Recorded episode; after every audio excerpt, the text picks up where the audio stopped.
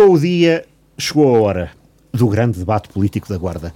É o quarto poder, o encontro das sextas-feiras, que já teve outros nomes e outros intervenientes com nome, nesta andança veterana de quase 20 anos de discutir a coisa pública e ajudar a compreender o que acontece na política e o que vai no pensamento daqueles que, por via dela, gerem ou anseiam vir a gerir o nosso destino. A política, que é pertença de todos e para a qual todos, de um modo ou de outro, acabamos, algum dia, por sentir uma espécie de chamamento, porque se trata, afinal, da obrigação que até devia ser uma arte de nos intrometermos naquilo que nos diz respeito.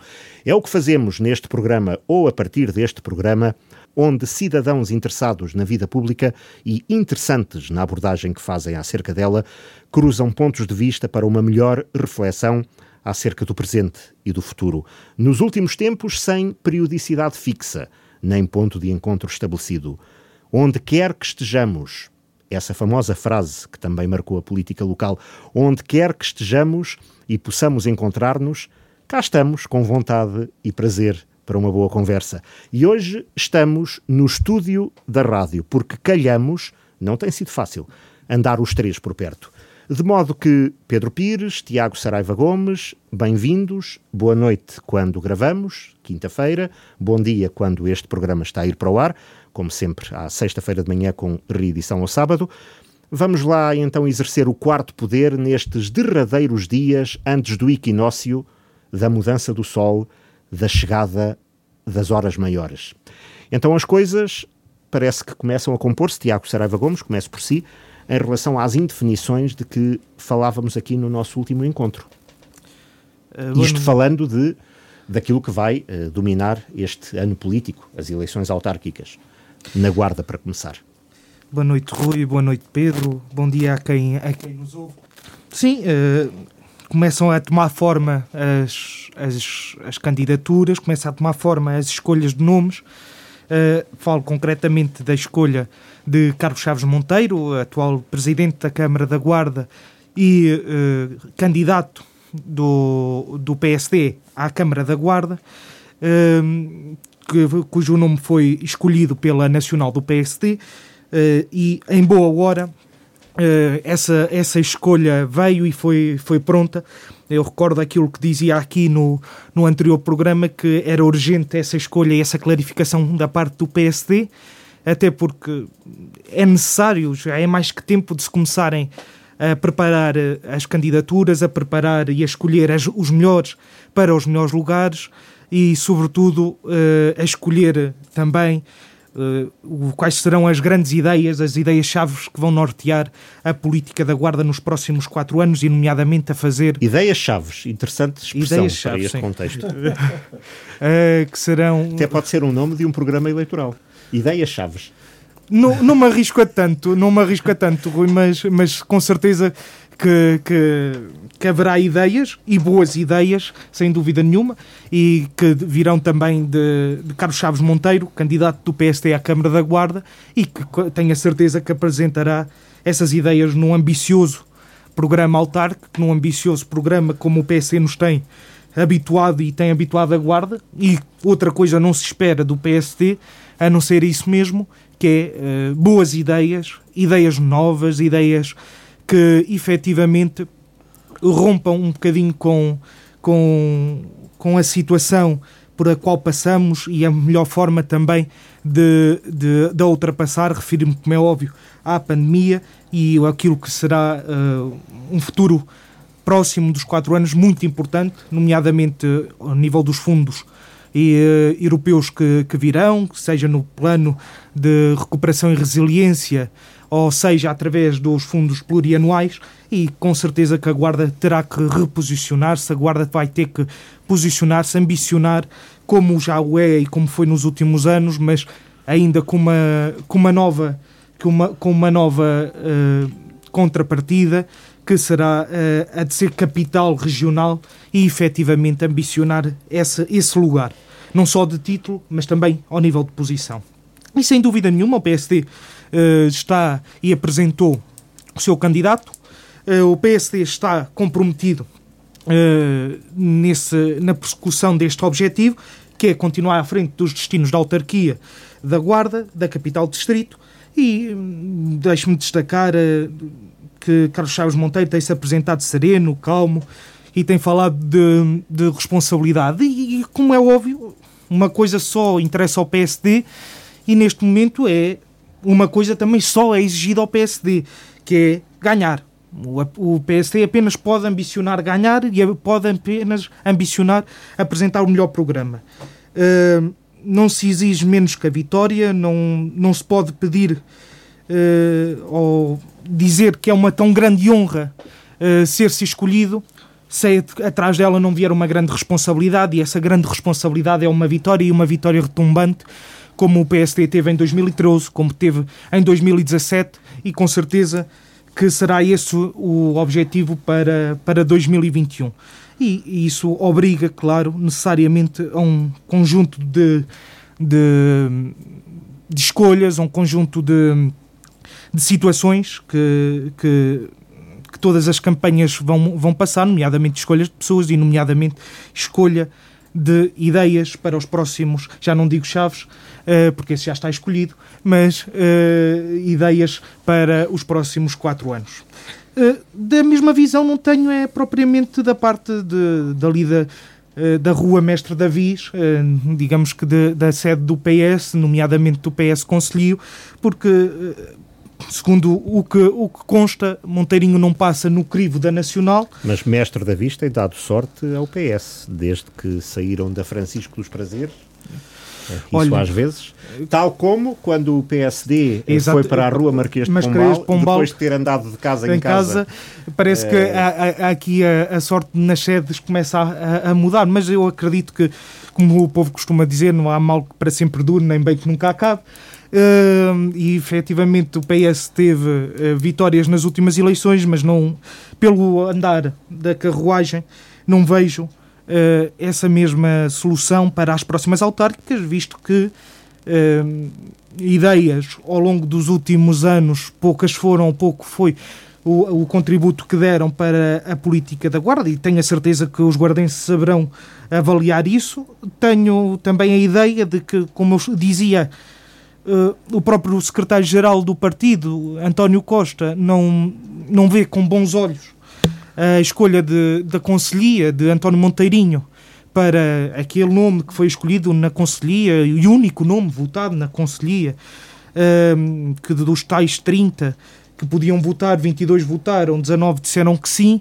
Uh, é, sem dúvida nenhuma, António Costa não vê este nome como possível uh, candidato à Câmara da Guarda. Entendo perfeitamente António Costa, porque se calhar estará ou quererá um, algo mais ou algo maior para a capital distrito.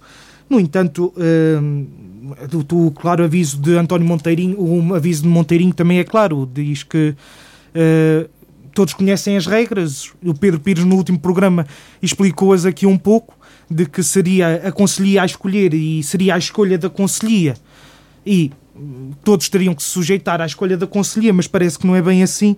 E, e, e acredito que, olha, hum, passou um bocadinho pela ditadura do tempo, se calhar antecipou-se ao querer propor demasiado o seu nome hum, e, e se calhar pensar que por ser e ocupar um lugar de dirigente uh, estaria predestinado a ocupar algum lugar também autárquico ou de, de, de cabeceira de candidatura ao município da, da Guarda.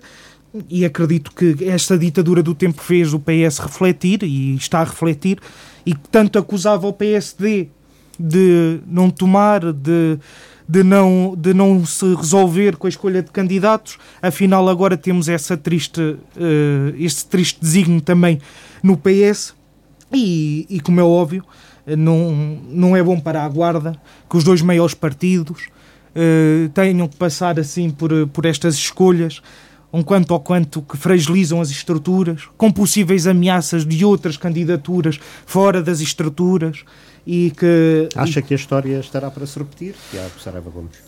Uh, Rui, repara, quem, quem não conhece a história e não a recorda, está, está condenado a repeti-la. E então em política? Está condenado a repeti-la, mas acredito que acredito que haja bom senso para. Até porque as figuras são outras, os projetos são completamente diferentes, são outros, e não acredito que, que, que a Guarda, neste momento, uh, ambicione ou queira ou se reveja uh, em possíveis candidaturas fora do, do, dos partidos. Sem dúvida nenhuma, poderemos falar de pessoas ou de situações uh, que, que parecem repetir-se semelhantes a 2013, mas não acredito, porque os figurinos não são os mesmos, o, a situação política não é a mesma, uh, e acredito que, que, que haverá esse bom senso, e até porque há outros, há outros lugares, há outras formas, há outros mecanismos para também uh, para também fazer e servir a guarda e, e, e, trabalhar em prol da guarda.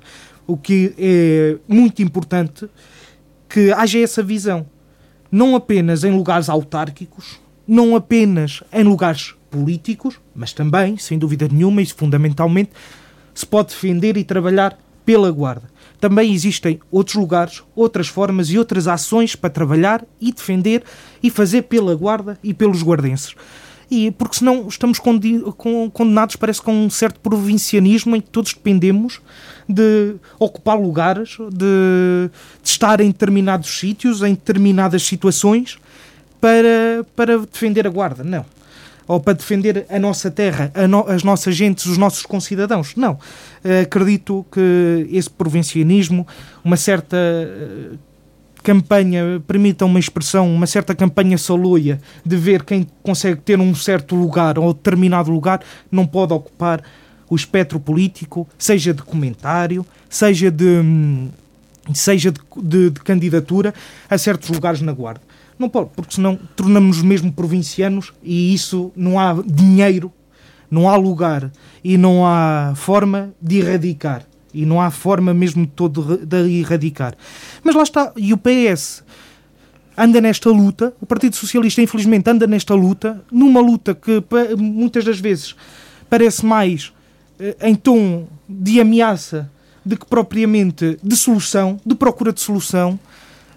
O que se fala pela cidade, o que se diz, é se não for este terá que ser e ponto final. Não, não acredito que seja uma solução e que os guardenses olhem com isso com bons olhos. Uh, nós precisamos, neste momento, de serenar, de procurar alternativas sérias, de procurar, sem dúvida nenhuma, uh, ideias e, e ideias e, e programas que sejam sólidos e as pessoas certas para esses mesmos lugares. E pronto, uh, eu só gostava de dizer também um conselho. Olhem, dizem o povo que enquanto se canta não se assobia. E, e muitas das vezes, e muitas das vezes, uh, o PS assobia assim para o ar. Uh, ou canta para o ar e efetivamente calhou, calhou agora este mal em cima e acho que o PS começou a cantar, a cantar muito alto e, e esqueceu-se que não consegue fazer as duas coisas ao mesmo tempo, que é governar e, e, escolher um bom ou fazer um bom um programa autárquico para a guarda e, aos meu, e ao mesmo tempo estar, uh, digamos que, a tratar de um plano de vacinação, a tratar de, uma, de um hospital, a tratar de um, olha, da vida. Da vida. Pedro Pires, boa noite, boa noite também. Bom dia quando este programa estiver a ir para o ar. Eh, na sua leitura ou no seu ouvido uh, apurado, a música no lado do PSD já está assim tão afinada para a banda começar a rocar com toda a gente a saber a partitura? Boa noite aqui no estúdio, bom dia para quem, para quem nos, uh, nos ouve.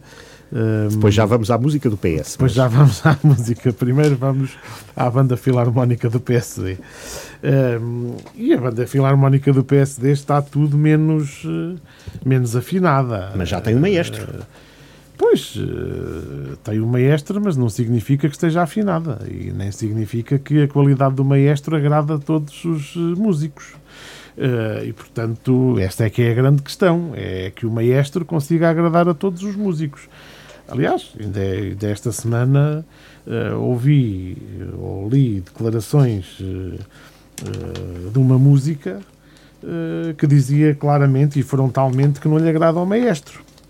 E que dizia claramente e frontalmente que o bom maestro já cá não está, foi para, foi para o Parlamento Europeu.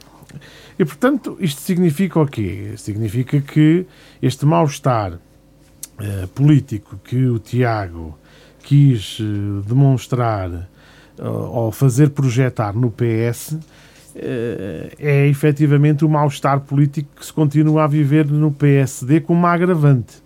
E, e a agravante é esta, e muito simples de, de, de interpretar. É que, se por um lado no Partido Socialista, independentemente de estar ao nível conselhio escolhido um candidato, enfim, ainda não, ainda não há uma, uma comunicação à população da Guarda de, de, de uma decisão, uh, seja ela pelo candidato decidido pela Conselhia, seja outra qualquer. A verdade é que no PSD já há uma comunicação do, do, do, do líder do, do partido a nível nacional Uh, acompanhada e, de uma explicação para o atraso. Exatamente, exatamente, acompanhada de uma explicação para o atraso, que é um detalhe muito interessante, que fez toda a diferença e que, e que encaixou muito bem naquilo que é uh, naquilo que era a situação da guarda, não é? Quer dizer, ou seja, veio dizer claramente uh, que Carlos Monteiro estava mesmo escolhido. Estava escolhido e que, e que não cedia outro tipo de, de movimentações uh, do PSD local. Uh, isto também no, no, no, tom e no timbre que estamos habituados em Rui Rio, de uma certa arrogância. Vamos lá ver se não tem que se não tem também que hum, se não tem que, que, se conter ou se não tem que, se não está a assobiar, a assobiar demasiadamente alto e depois uh, não vai ter que não vai ter que perceber que se calhar fica com algum problema de audição porque verdadeiramente as coisas na Guarda não estão decididas e o, o PSD da, da Guarda uh, está uh, tudo menos pacificado. Não tenho hoje grandes dúvidas. É vermos as posições que têm vindo a ser assumidas quer através de manifestações públicas nos órgãos de comunicação social, quer através das próprias publicações nas redes sociais, às quais nós, cidadãos, não podemos ser, ficar indiferentes, nomeadamente o vereador Sérgio Costa, nesse seu tom memorialista, Uh, sempre uh, a relembrar os seus feitos heroicos nesta gesta da Guarda Confiante, mas agora é uma lembrança que se projeta para quê?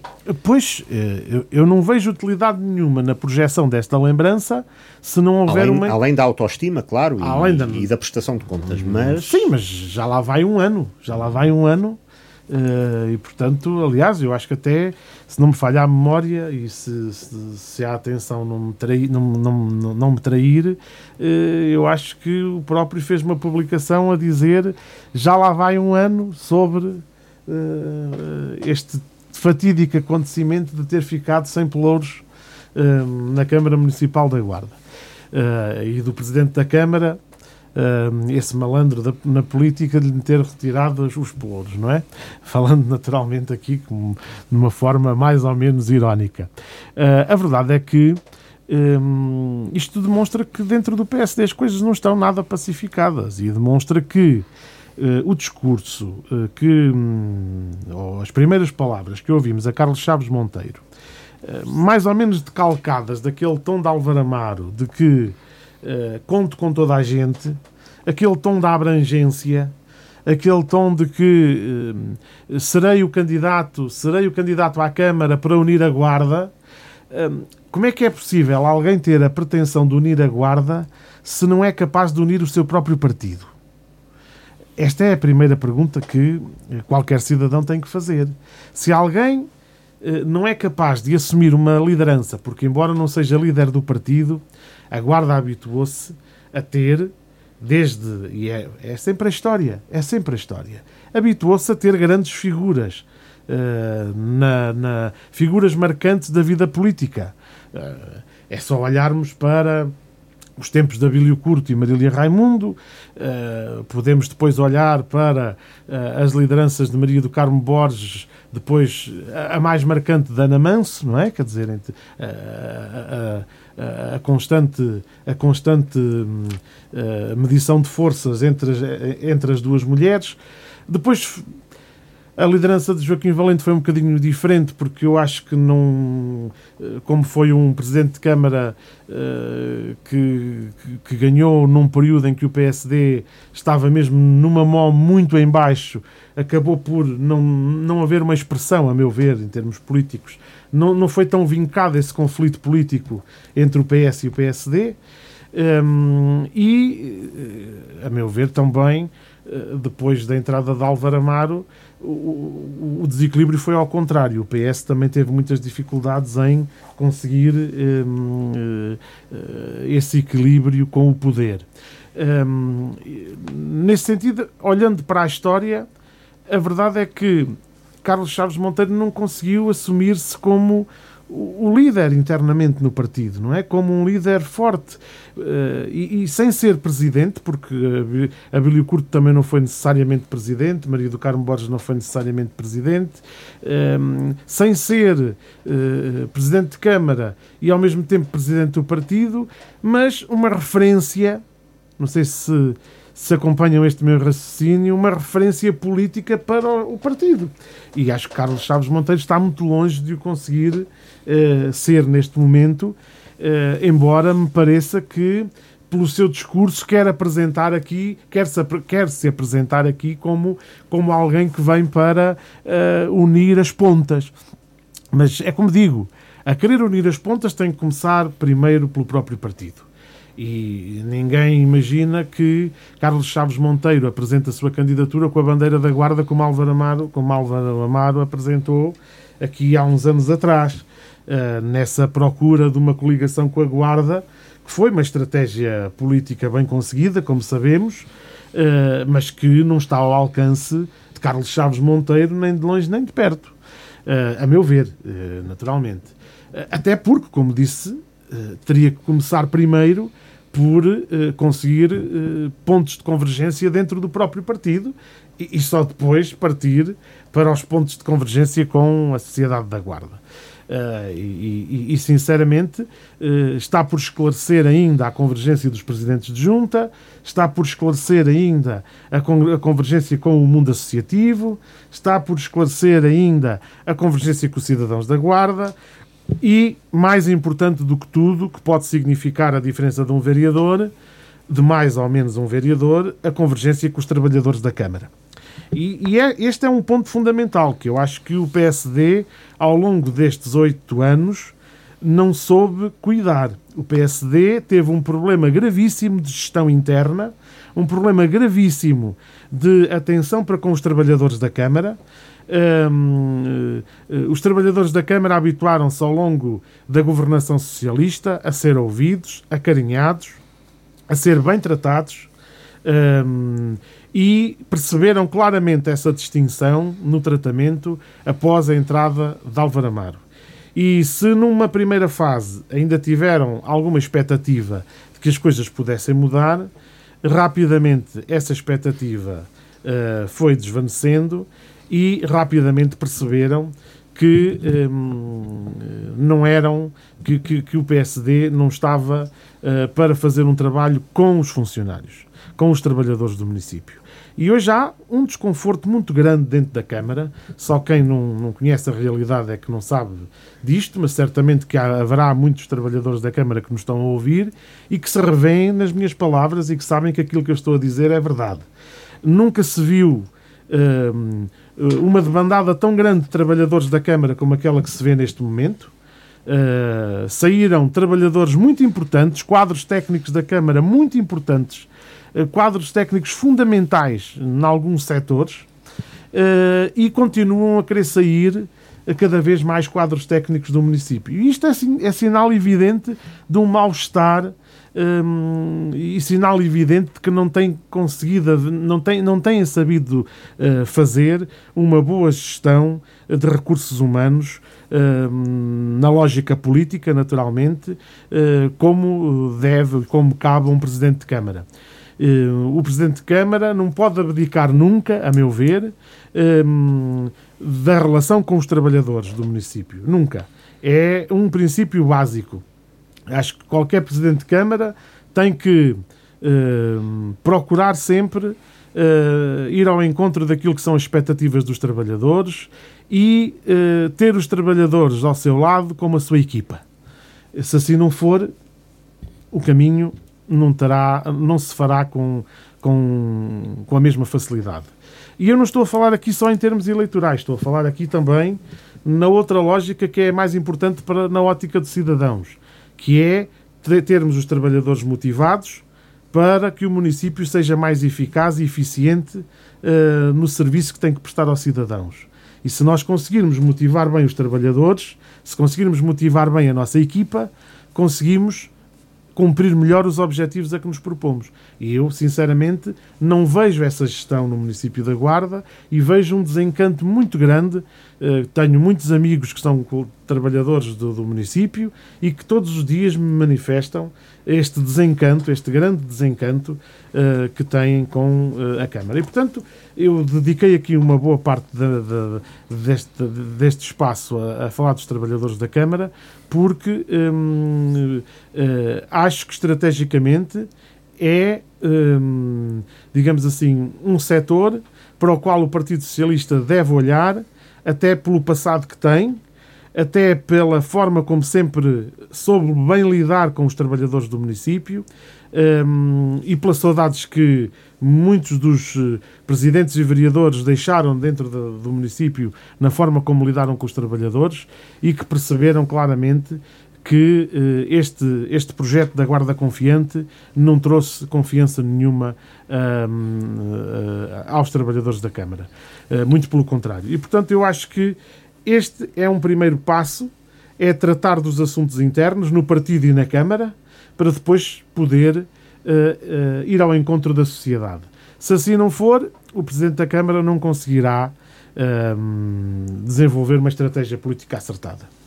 Uh, sob o ponto de vista partidário, é muito importante conseguir unir o partido, mas sob o ponto de vista interno da Câmara, e como disse, se olharmos para isto de uma perspectiva eleitoralista, os, os trabalhadores da Câmara valem mais ou menos um vereador, é a diferença entre ter mais ou menos um vereador no Executivo e, portanto, é isso que tem que ser uh, olhado com muita objetividade.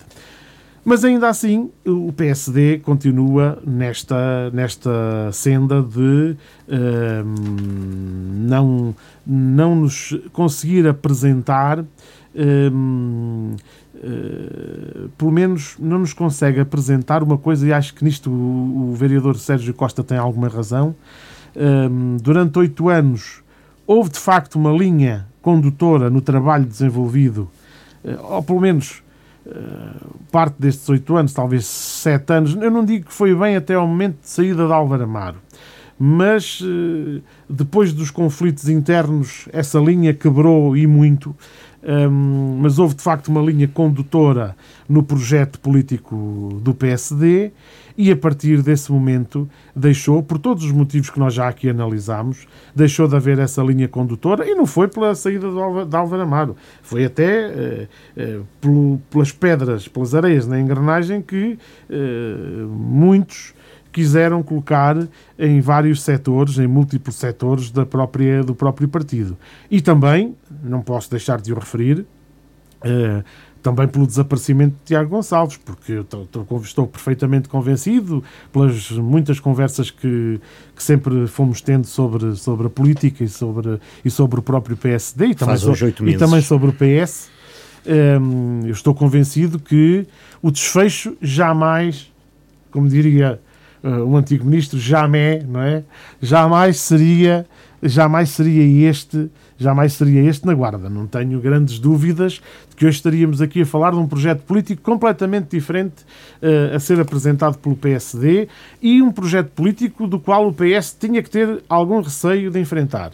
Este projeto não é um projeto político que meta uh, grande medo ao PS, sinceramente.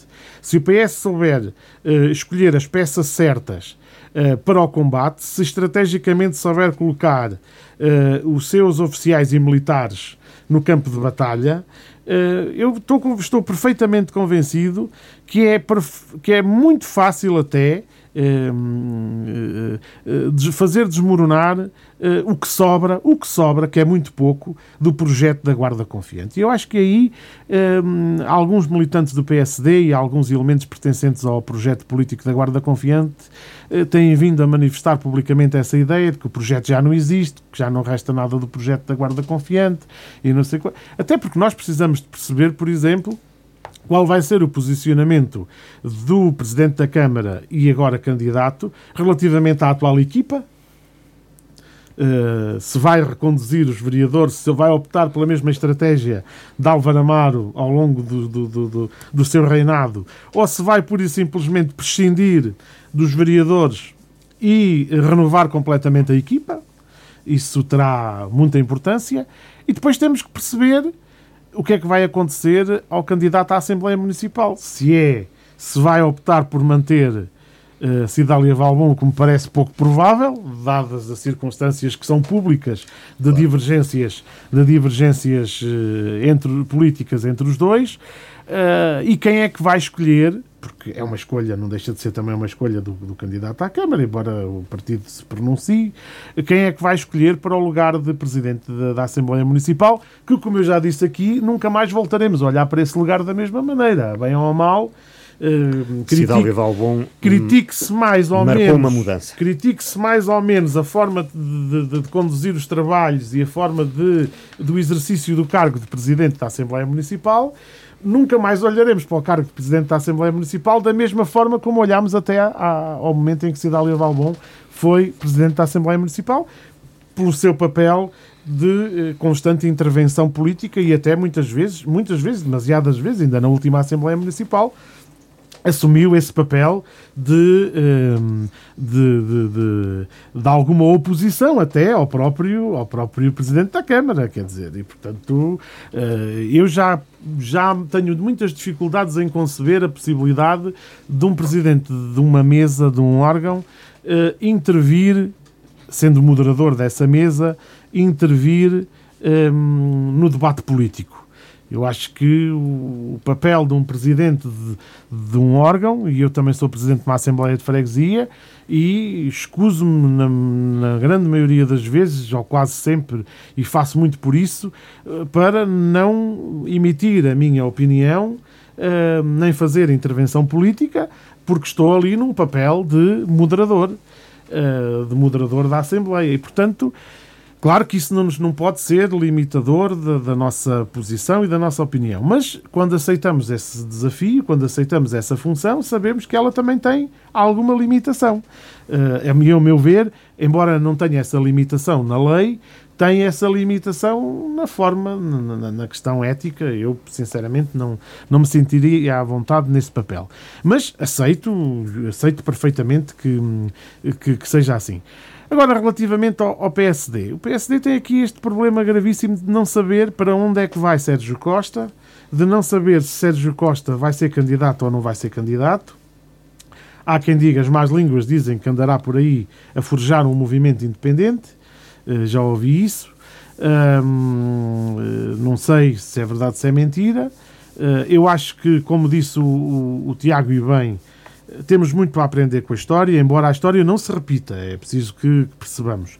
As circunstâncias de, de, do movimento independente de 2013 foram, de facto, circunstâncias, já o disse aqui várias vezes, únicas e, a meu ver, irrepetíveis.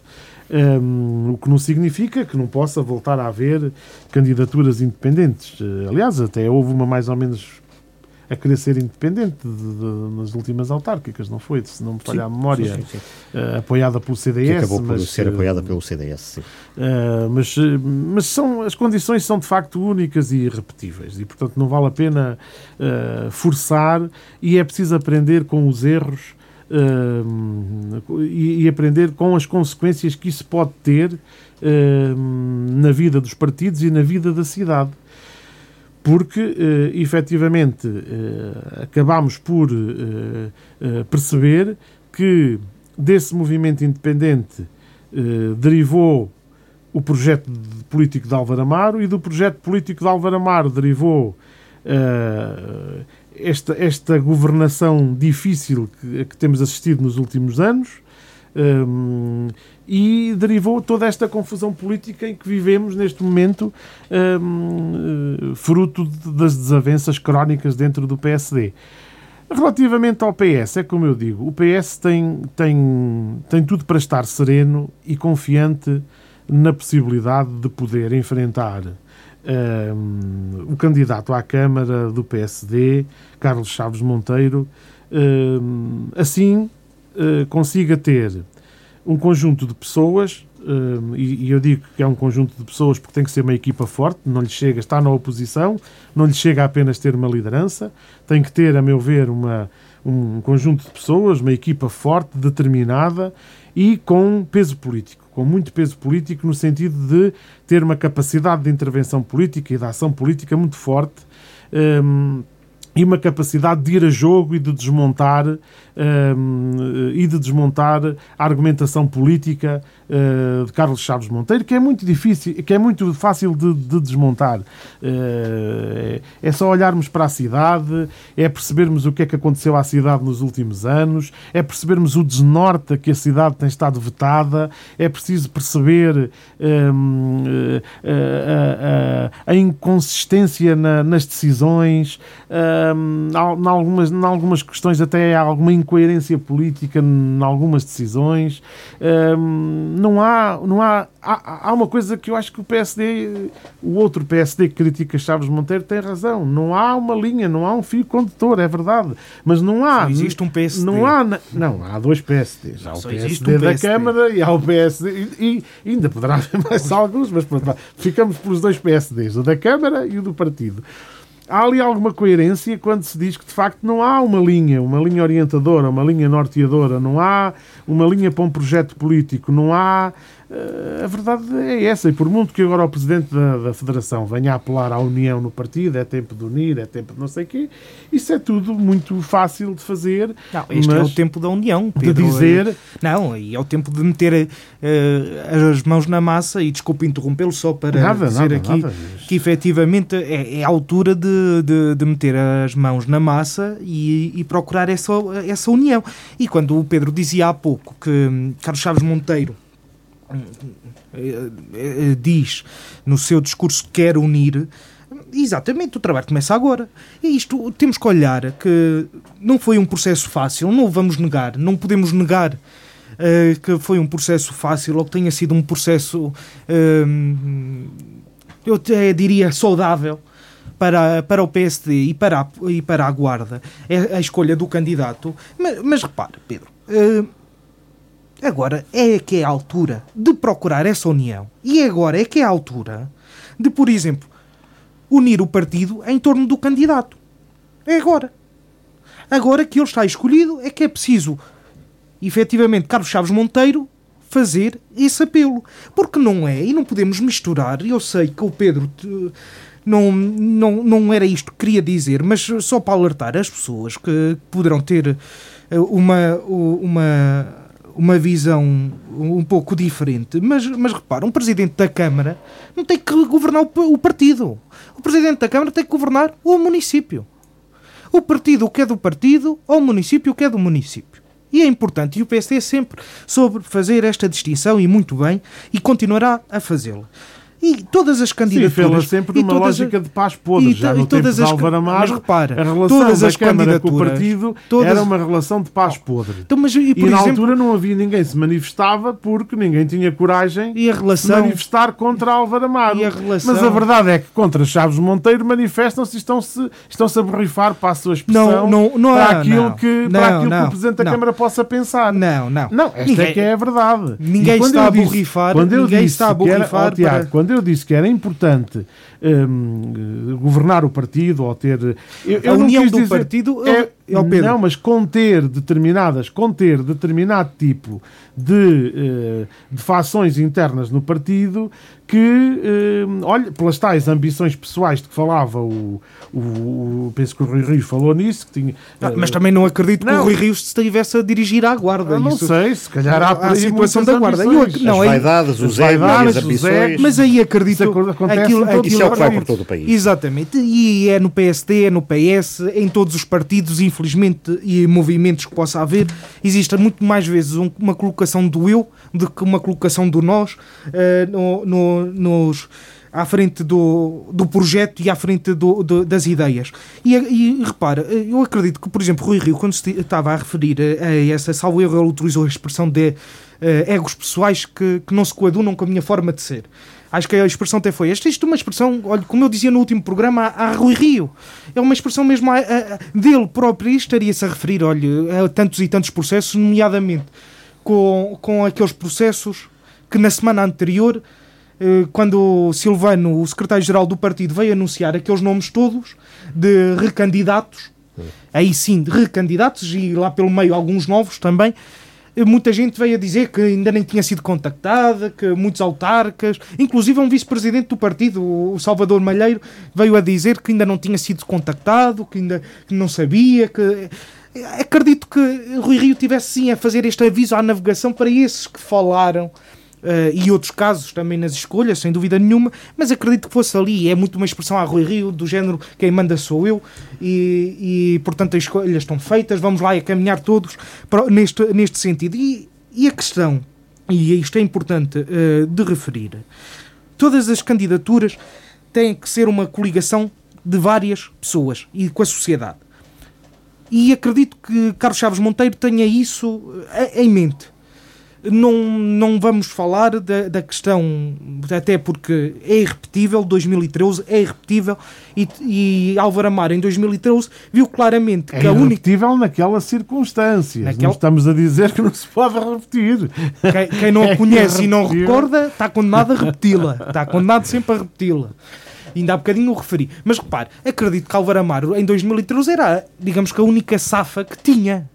Em 2013 era apelar a essa coligação com a Guarda. Precisamente por causa das circunstâncias e as situações que estavam a ocorrer na Guarda em 2013. Não, mas a ambição de querer mais levou a repetir essa, essa, essa, essa, ideia, essa fórmula essa fórmula, essa fórmula em mandato- 2017. Exatamente. E que foi, mais uma vez, estrondosamente bem sucedida. Bem sucedida. Agora, repare, Pedro, a Guarda com Futuro, a Guarda Confiante, são projetos que tiveram o seu início, tiveram a sua continuação e esperemos que não tenham o seu fim. Porque, felizmente, há muita obra na cidade que se está a ver. Existe muito projeto na cidade que está a ser implementado. Existe muita coisa na cidade que é prova destes dois mandatos. O mandato passado e este estamos agora a terminar. E sem dúvida nenhuma que Carlos Chaves Monteiro, por exemplo, atravessou estes anos também na, na governação, também teve parte nesse- nesses mandatos, teve parte nessa, nessa referência interna que falava, essa referência interna Oh, que Carlos Chaves Monteiro tem que procurar, é precisamente essa, essa, essa luz e essa, digamos que, essa presença que teve ao longo do, deste, do bom su- do sucesso que teve o PSD. Assim como, por exemplo, Oh, Sérgio Costa. Mas repare, Sérgio Costa, deixe-me só, Sabe só qual é que é terminar. o problema? O maior só- problema que o PSD vai enfrentar nestas eleições autárquicas? É o próprio PSD. Não, não, não, não, não, não. Olha que eu não, acho que não sim. É. Claro que o próprio PSD será um problema, mas sabe qual é que é o maior problema?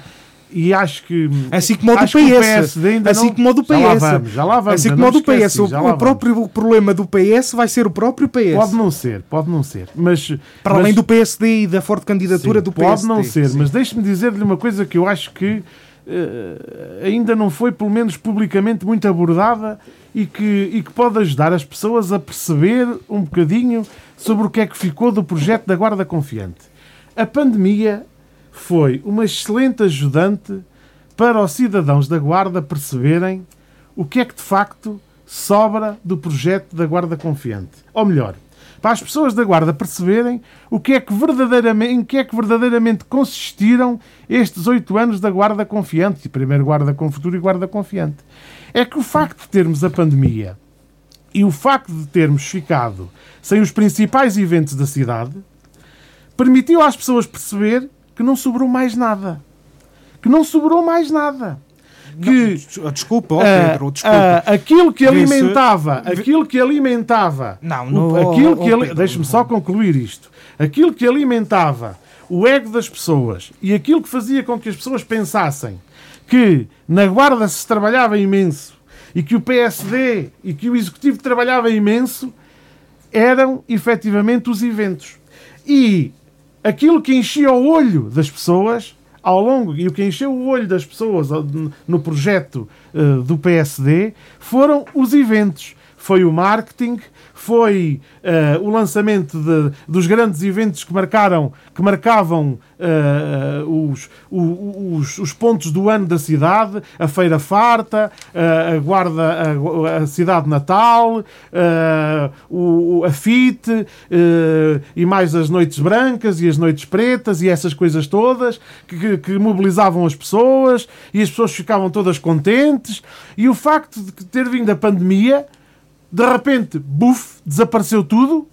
E o que é que ficou? As pessoas perceberam efetivamente o que é que sobrou. E foi nada. Foi zero. Foi. Isso não é verdade, foi Pedro. Zero. Foi, sobrou, oh, Pedro. o olha, sobrou o elevador da torre uh, da Torre de Menagem, dos Ferreiros, dos Ferreiros, desculpem, que, que, que, demorou não sei quanto tempo a ter ferro e, e vidro e não sei quantos para Precisamente por causa também da pandemia. Sobrar... Pois, está bem. Por causa da pandemia, a pandemia também nós... pode ser desculpa para muita coisa. Sobrou, mas, mas repara, sobrou, oh Pedro, basta olhar para, sobrou, para a plataforma logística. Sobraram as contas mal feitas ba da ciclovia que nunca mais, que nunca mais se entendia se custa X, Olha lá uma coisa. Ó oh, Pedro, temos que ser também sinceros. Sobraram os passadiços do Mondego que ainda não PS... sabemos quanto é que vamos pagar por eles. O PS... Mas, desculpa.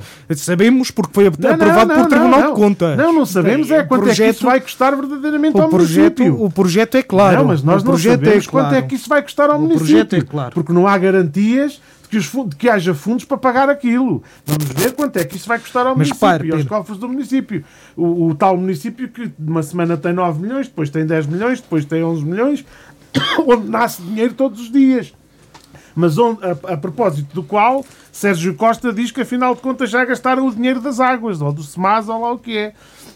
É preciso percebermos bem e, e se calhar se, perdão, se o PSD perder as eleições, como eu espero que perca, uh, e quando o PS recuperar a Câmara da Guarda e, e, e mandar fazer a devida auditoria uh, pagando com a mesma moeda àquilo que Álvaro Amar fez ao Partido Socialista, e em nome da transparência e, e em nome da, da, da, enfim, da boa gestão da causa pública, há de se perceber que, afinal de contas, as contas não eram bem aquilo que nós pensávamos e que, afinal de contas, o mar, o mar de rosas que queriam dizer que lá estava não é bem o mar de rosas que, que, que se quis dizer que estava, efetivamente. Bem, eu isso, sempre disse, aliás, essa do mar de rosas faz-me... É, é, oh Pedro, repare que o mar de rosas... rosas socialistas. Eu podia dizer o mar de laranjas, mas não, mas, não, mas soa tão bem e, mas portanto, repare, eu disse na mesma mas repare, Mas repare que é- foram esse mar de rosas... lembrar a doce herança socialista é a não, não é, é, pois, mas não é uma doce, mas não foi uma doce herança. Mas não foi uma doce herança. Foi uma doce herança. Não foi uma, uma doce herança. Olha, eu, eu dizer... sei que o Partido Socialista está sempre a voltar ao mesmo oh, e gosta muito de voltar ao oh, mesmo Tiago, e esse dinamismo que a cidade contas, tem. Ao fim de oito anos, uma obra de referência para a Guarda, símbolo da Guarda, uma obra que, com que os guardenses se identifiquem ao fim destes oito anos. Digam-me. Digam-me uma obra. Digam-me lá uma obra. Tu, olha, já falou, não, já falou... obra, não é uma obrazinha. Não, uma não. obra que se compara com o TMG, Bom, com, olha, falou do, do Rio Diz, falou por exemplo, falou por exemplo, falou por exemplo, a Biblioteca Eduardo Lourenço, deixe-me lá, falar então, deixe-me lá dizer-lhe então uma obra. Olha, posso dizer várias obras. Uma já o Pedro aqui uh, a disse e, e, está sempre continuamente a, a dizê-la que foi precisamente romper com essa amarga herança socialista que, nomeadamente ao Essa nível foi da dívida. Desgraça. Nomeadamente, Romper com a doce herança socialista. nomeadamente ao nível, ao nível da dívida e ao nível de, de- da resolução do, do financiamento. dívida? Mas qual dívida? Essa auditoria que o Pedro está sempre O milagre a da falar. multiplicação dos pães que o PSD fez na Câmara. Não foi um multiplicação, ser- foi boa gestão. Não, um dia há de ser Boa bem gestão. explicado. Não é foi boa gestão. Foi boa Foi gestão. empurrar a dívida com a barriga. Não, é gestão. E nós, quando um dia É percebermos. gestão, Pedro. Nós havemos de chegar ao dia, Tiago, e as pessoas da Guarda vão perceber que para que Álvaro Amar tivesse cash flow para poder andar a fazer o que andou a fazer e a divertir-nos a todos, para que isto fosse possível, para que isso fosse possível, nós vamos um dia perceber e cair na realidade quando terminarem os períodos de carência dos empréstimos, quando terminarem eh, eh, eh, todas as, todos os Oh, oh, efeitos Pedro, das negociações das lembrar o outro político que dizia que Não, vem o não, diabo. Não, não, não estou a dizer que veio o diabo, estou a dizer é que veja- infelizmente, infelizmente, quando acordarmos para a verdadeira realidade e percebermos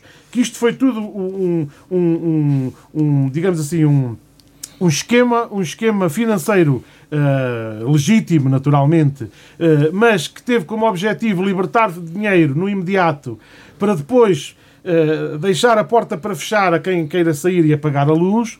Eh, quando nós percebermos isso, que, só, que apenas se fez um exercício de empurrar a dívida com a barriga, Estamos a falar do depois- município da Guarda, não do Ministério depois- das Finanças. Não, mas nós depois vamos perceber, nós depois vamos perceber todos na Guarda aquilo que andou a ser feito ao longo destes anos. Mas isso em termos políticos há de ser devidamente julgado e há de ser devidamente tratado na- nas urnas eh, pelos eleitores, certamente. Exatamente, que são eles efetivamente Exatamente. que têm. Mas os eleitores já começaram, e eu Somos comecei por todos. aqui, e já começaram a estes indicadores, Pedro Pires, que o rei como vai nu. Estes indicadores que foram, por exemplo, à última Assembleia Municipal, eh, de hum, 11 milhões de euros quase de saldo transitado, hum, investimentos que já ultrapassam 1 milhão de euros nos últimos dois anos eh, na aquisição de património imobiliário, eh, anúncios de 6 milhões de euros de eh, investimentos em obras. Mas isso talvez tenha a ver com outro ponto que ainda quero abordar mais adiante, que foi aquele aviso, aquele safanão que a ministra Ana Abrunhosa eh, veio fazer à guarda, do género dinheiro há, seja da bazuca, seja de, de outros fundos, precisam é de mostrar obra já não apenas mostrar intenção. Uh, uh, esses 6 milhões de euros podem ter uh, uma razão à parte, mas 11 milhões de euros de saldo transitado, 1 milhão de euros em edifícios, isto reflete o quê? Não, eu, eu acho que reflete uma estratégia, reflete o resultado de uma estratégia errada para a Guarda, uma estratégia que não teve em conta o investimento, que teve em conta hum, apenas o, o arrecadar, o arrecadar receita para depois poder fazer obra no momento ideal e no momento cirúrgico. Só não sei se vai ser a tempo. Só não sei é se vai ser a tempo e se vão conseguir, com esta estratégia, uh, enganar, enganar os guardenses e mostrar não que efetivamente. enganar. Não, enganar É, politicamente se- falando. Não, é nem é isto politicamente falando. Ninguém está a meter, a meter máquinas para depois as retirar passado o dia a seguir às eleições. Não, o que está claro a que fazer, o que está a fazer é lançar um concurso público, claro, estrategicamente- transparente, transparente Claro, para, é- para, para as obras. Toda a gente sabe que aquelas obras se vão não fazer. estou- eu não estou a dizer que o, Não é concurso enganar. que o concurso não foi claro, não é transparente, não estou a dizer nada disso. Estou a dizer é que, do ponto de vista político, é colocar as obras o mais perto possível. Até nisso é falta de estratégia. Eu vou-lhe dizer.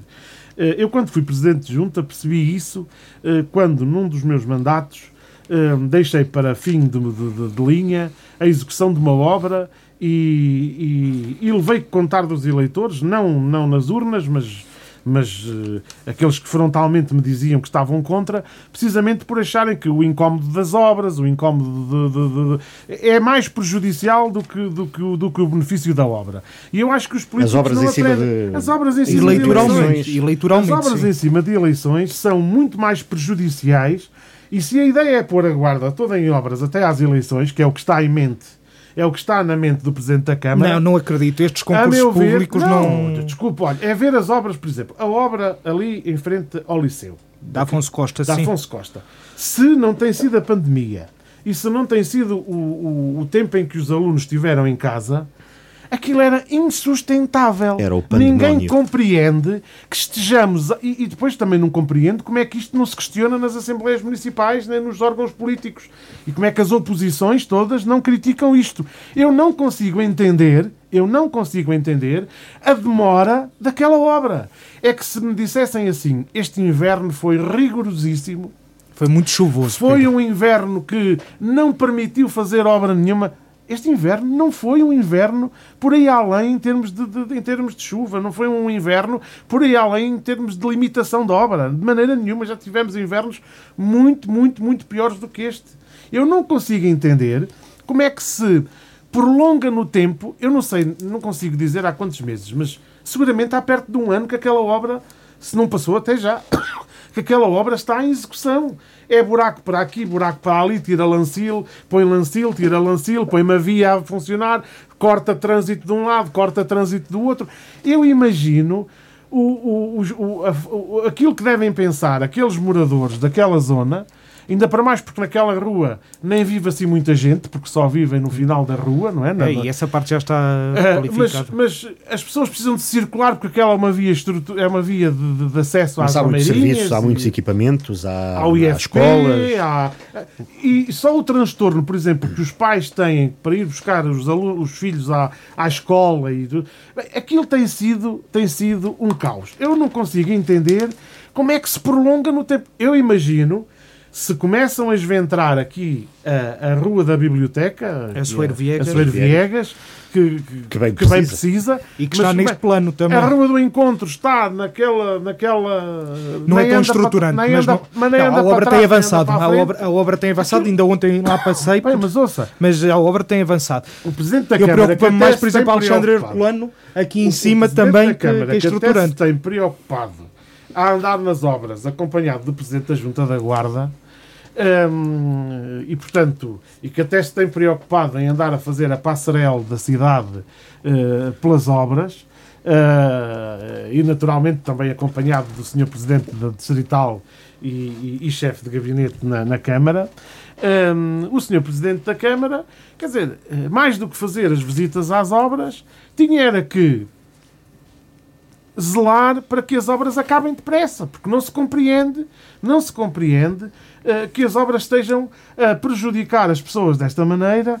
E, e é como lhe digo, se a ideia, se a estratégia é começar a esventrar ruas e avenidas para mostrar obra, é uma péssima estratégia. Eu, como autarca, já vivi isso na pele. E- e, ó Pedro, desculpe disse- e interrompê-lo. pensei para mim, Desculpe se alguma vez voltar a passar pela razão. política, se alguma vez voltar a passar pela política autárquica, jamais voltarei a cometer este erro. Já sabemos que o Pedro Pires não vai programar obras eh, para cima Para das eleições. Exatamente. No Eu último não ano, porque não sou autarca, não é? no Quer último dizer, ano, Quer dizer, sou autarca Mas poderá vir a ser. Mas poderá Mas vir Não, a poderá ser. vir sou a ser. autarca, nem, nem penso ser, nem penso ser. Tirando a minha, a minha, eh, autarca é que é presidente da tirando a minha Assembleia. ligação à minha terra, eh, mais do que isso não, não, não aspiro. Mas verdadeiramente, verdadeiramente é importante que se tenha esta noção de, de que as pessoas acham que, que, que as coisas estão aonde.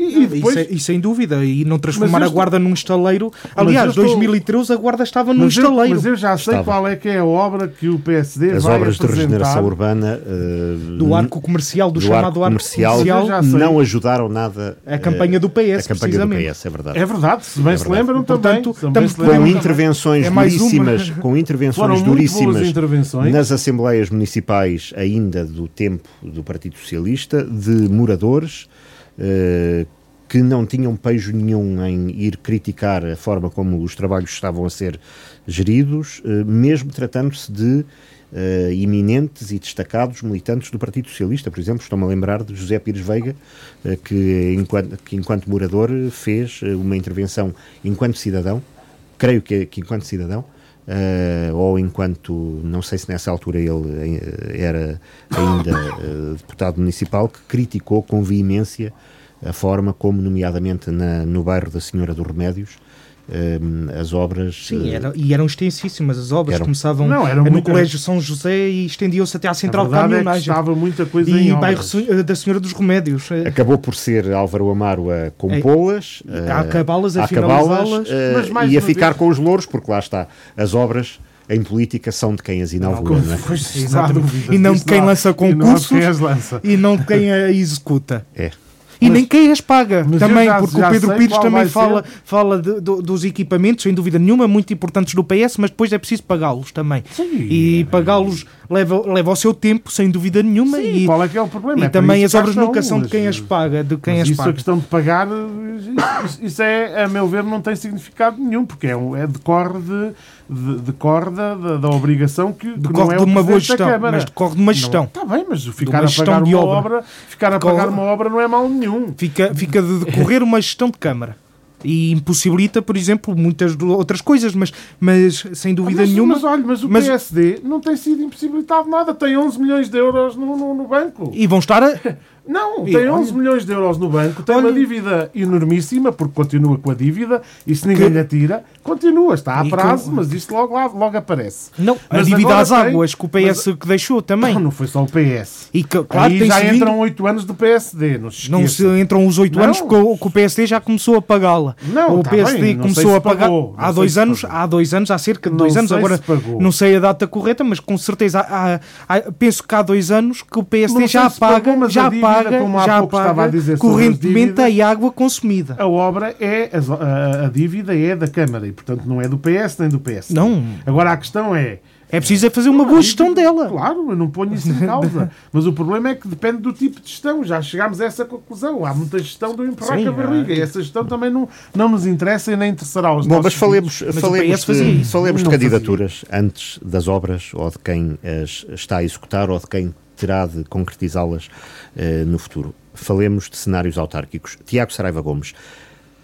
Ahm, Carlos Chaves Monteiro é candidato do PSD, está assente. Ahm, para candidatura do Partido Socialista, eh, crê que possa vir aí uma grande surpresa? Estou convencido que não será António Monteirinho. Disso estou convencido. Hum, e acredito que poderá.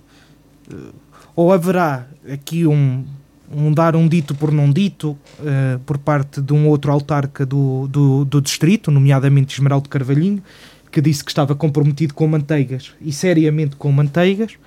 Eh, nunca, disse, já, nunca disse taxativamente que não era eh, Que- que candidato não à guarda. mas eh, disse que estava O comprometido com- compromisso, o com- o comprometido com manteigas pode ter muitas leituras e até neste Mas- contexto da, da, da luta que por lá vai, Exatamente, exatamente. com O a que ruptura, ser- com o a que ruptura com uma- a, a o que pode ser- vice-presidente Célia Moraes, O que pode ser uma, uma fuga. que é candidata não independente, porque gato escaldado de água fria tem medo, não é? Eh, não me refiro a Célia Moraes, mas refiro-me a candidatos independentes. eh, e Mas então é quase, é uma espécie. é, É, é. usa como, usa como guarda-chuva o partido Nós Cidadãos, que ainda por cima tem um nome agradável para este tipo de, de, de candidaturas. E lá está, sendo um partido, mesmo que não tenha grande relevância, como se trata de um partido, Não corre eh, os riscos não corre riscos independente. que uma candidatura nomeadamente com, a, com, a, com a próprio cenário legislativo que temos e que, que tende a agravar, aliás, a- as próprias candidaturas. as próprias independentes. candidaturas independentes. Portanto, eh, com Nuno Soares já eh, apresentado como candidato do, do, do- do PSD, eh, tratando-se de um conselho com 3 mil e poucos eleitores, onde às vezes famílias, grupos de amigos, uma mesa de café eh, decidem o resultado, onde aliás Geraldo Carvalhinho já perdeu por um voto, como se lembram, não é? Ahm, crê que pode voltar a estar em cima da mesa, ou no sentido de que se calhar nunca saiu dela, a possibilidade de afinal Esmeraldo Carvalhinho vir a ser o candidato do Partido Socialista à guarda, ou admite ainda uma outra surpresa? Vamos eh, então por partes. Começando por, eh, por eh, comentar efetivamente a situação em Manteigas. eh, Célia Moraes, até aqui eh, vice-presidente de, de, de Manteigas e agora candidata por nós cidadãos, eh, veio a demonstrar, eu ac- a- veio a demonstrar que efetivamente o mar de rosas eh, em Manteigas não, não está assim tão bom. Olha, é aqui é que é caso para dizer que o Roseiral não está em flor, mas está coberto de espinhos e que espinhos e que afinal não, não são simplesmente rosas. E, e Célia Moraes, e utilizando aqui palavras também de, de Nuno Soares, está, está a ser um bode expiatório para, perante a governação socialista da Câmara de Manteigas. E está a ser um bode expiatório da confusão interna e da confusão eh, lançada dentro do Partido Socialista, eh, sobretudo na sua liderança, eh, para em todo este processo de escolha, de escolha autárquica. Porque, e basta ver, e agora comentando também essa segunda parte, nomeadamente de, acerca do autarca Esmeralda do Carvalho. Reparem, se nós temos, há coisa de, salvo erro, corrijam-me se estiver enganado, mas há coisa de um mês, um mês e meio, Esmeraldo Carvalhinho a dizer que está comprometido com Manteigas, sendo ele Presidente de Câmara de Manteigas, e vindo ele também a público dizer por variadíssimas vezes que ninguém o obriga a ir para onde ele não quer, que já ninguém o, o, o quer, uh, que já ninguém tem esse poder e essa força, até pelo respeito pela sua idade. Disse-o em entrevista à rádio, precisamente. Exatamente. Uh, nós temos que ver que uh, Esmeraldo Carvalhinho está aqui numa situação, neste momento, em que está a, estão a aparecer uma série de problemas em Manteigas, uma candidatura do PSD muito forte, bastante forte, da, da qual uh, uh, ele tem que pensar muito bem qual será a sua estratégia.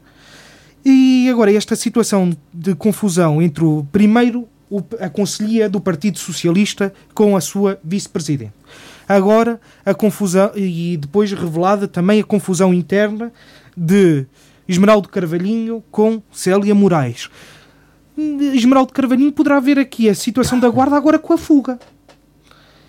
Eu, eh, se nós virmos e se Esmeraldo Carvalhinho vier para a guarda e como candidato à guarda, esse será olhado com certeza por todos os guardenses e pelos, pelos mantenguenses que será a fuga perante esta situação.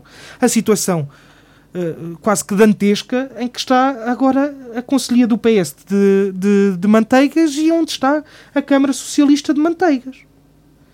Afinal, tanto se falava, tanto se apregoava da situação de confusão entre o Presidente de Câmara e o Vice-Presidente de uma Câmara na Guarda, mas a Manteigas, olha, são rosas, senhor, são rosas, não, não são bem rosas, são, são espinhos, como eu disse, e acredito que novamente esteja em cima da mesa, e digo novamente porque tenho a certeza que já esteve, já foi retirada, mas agora esteja novamente em cima da mesa essa, essa possibilidade de Esmeraldo Carvalhinho à guarda. Mas neste Se não momento, for Esmeraldo Carvalhinho.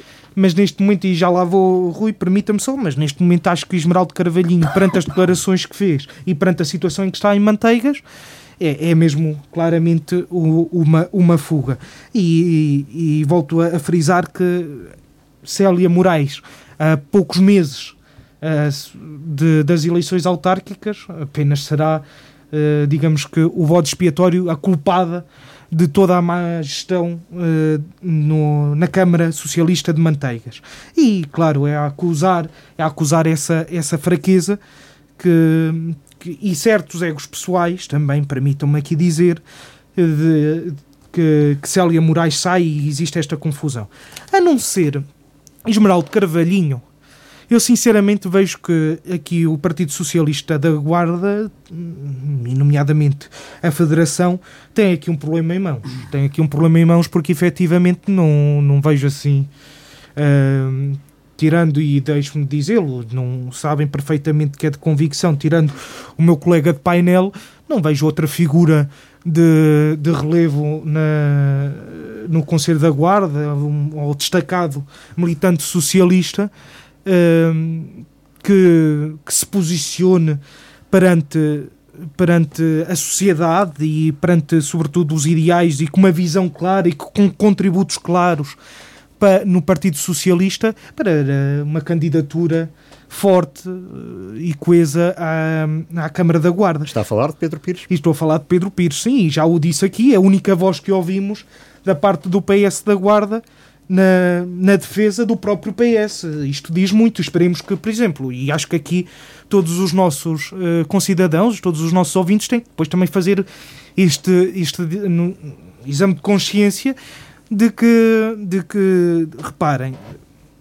quem não se defende o próprio, a si próprio, internamente, não é? Quem não, se, quem não defende o próprio partido perante tantas acusações eh, e, e, e intrigas políticas, intrigas eu não, não, não é bem a palavra, mas é, tricas políticas que vão existindo e, nomeadamente, que não responde às críticas da oposição, o que é que fará perante, se, se lhe calhar em mãos uma governação de uma autarquia, o que é que fará perante a defesa da guarda? Ou seja, teremos o quê? Uma, uma defesa da guarda silenciosa, em que não, não acontece, que é nula, perante, por exemplo, como eu dizia no início do programa, perante anos que vão ser desafiantes ao nível de fundos europeus, perante anos que vão ser desafiantes uh, ao nível de, de, planos de recuperação e resiliência, vamos ter uma, o que, uma defesa da guarda nula? Portanto, temos que olhar para as pessoas que se têm posicionado na defesa da guarda, com projetos e ideias, tenham sido coerentes uh, ao longo dos tempos na defesa e na, e na linha da frente dessa, dessas mesmas defesas. Uh, claro, com não, permitam-me, não, não cegos por ideologias políticas ou político-partidárias, mas que se coloquem sim uh, uh, cegos na defesa da guarda, não num bairrismo bacoco, mas num, num, num completo, num completo uh, olhar para a realidade e para aquilo que, que nós e, podemos ambicionar e queremos para o nosso futuro. Porque nesse senão... ponto de vista, e desse ponto de vista, imparcialmente, Tiago Saraiva Gomes uh, considera que Pedro Pires devia integrar um projeto autárquico. Sim, Pedro Pires é, é, tem um, um, só o potencial, não só o potencial, mas também o, o, o dinamismo, a força, a vontade, a inteligência e, e sobretudo, o, o trabalho demonstrado e que é claro eh, para integrar um projeto autárquico, um projeto que, que possa ser ambicioso para a Guarda. Ninguém o nega, acho eu. Uh, se, se o negam, penso que não, não, não, não estamos a falar do mesmo Pedro Pires, de certeza absoluta. E, e, com certeza uh, que, que, que, Pedro Pires terá que ser uma, uma, uma, uma opção muito, mas mesmo muito, muito tida em cima em conta e em cima da mesa para essa equipa, visto que nas candidaturas, e volto a frisar, e como já o fiz, e aqui também uh, discordando um pouco do que o Pedro Pires dizia há bocadinho acerca de, das fragilidades de Carlos Chaves Monteiro, uh, as candidaturas não são de uma pessoa, as candidaturas são de uma equipa, e tenho a certeza absoluta se uh, a cabeça não for Pedro Pires, Pedro Pires terá que estar nessa equipa para ser uma, uma equipa forte.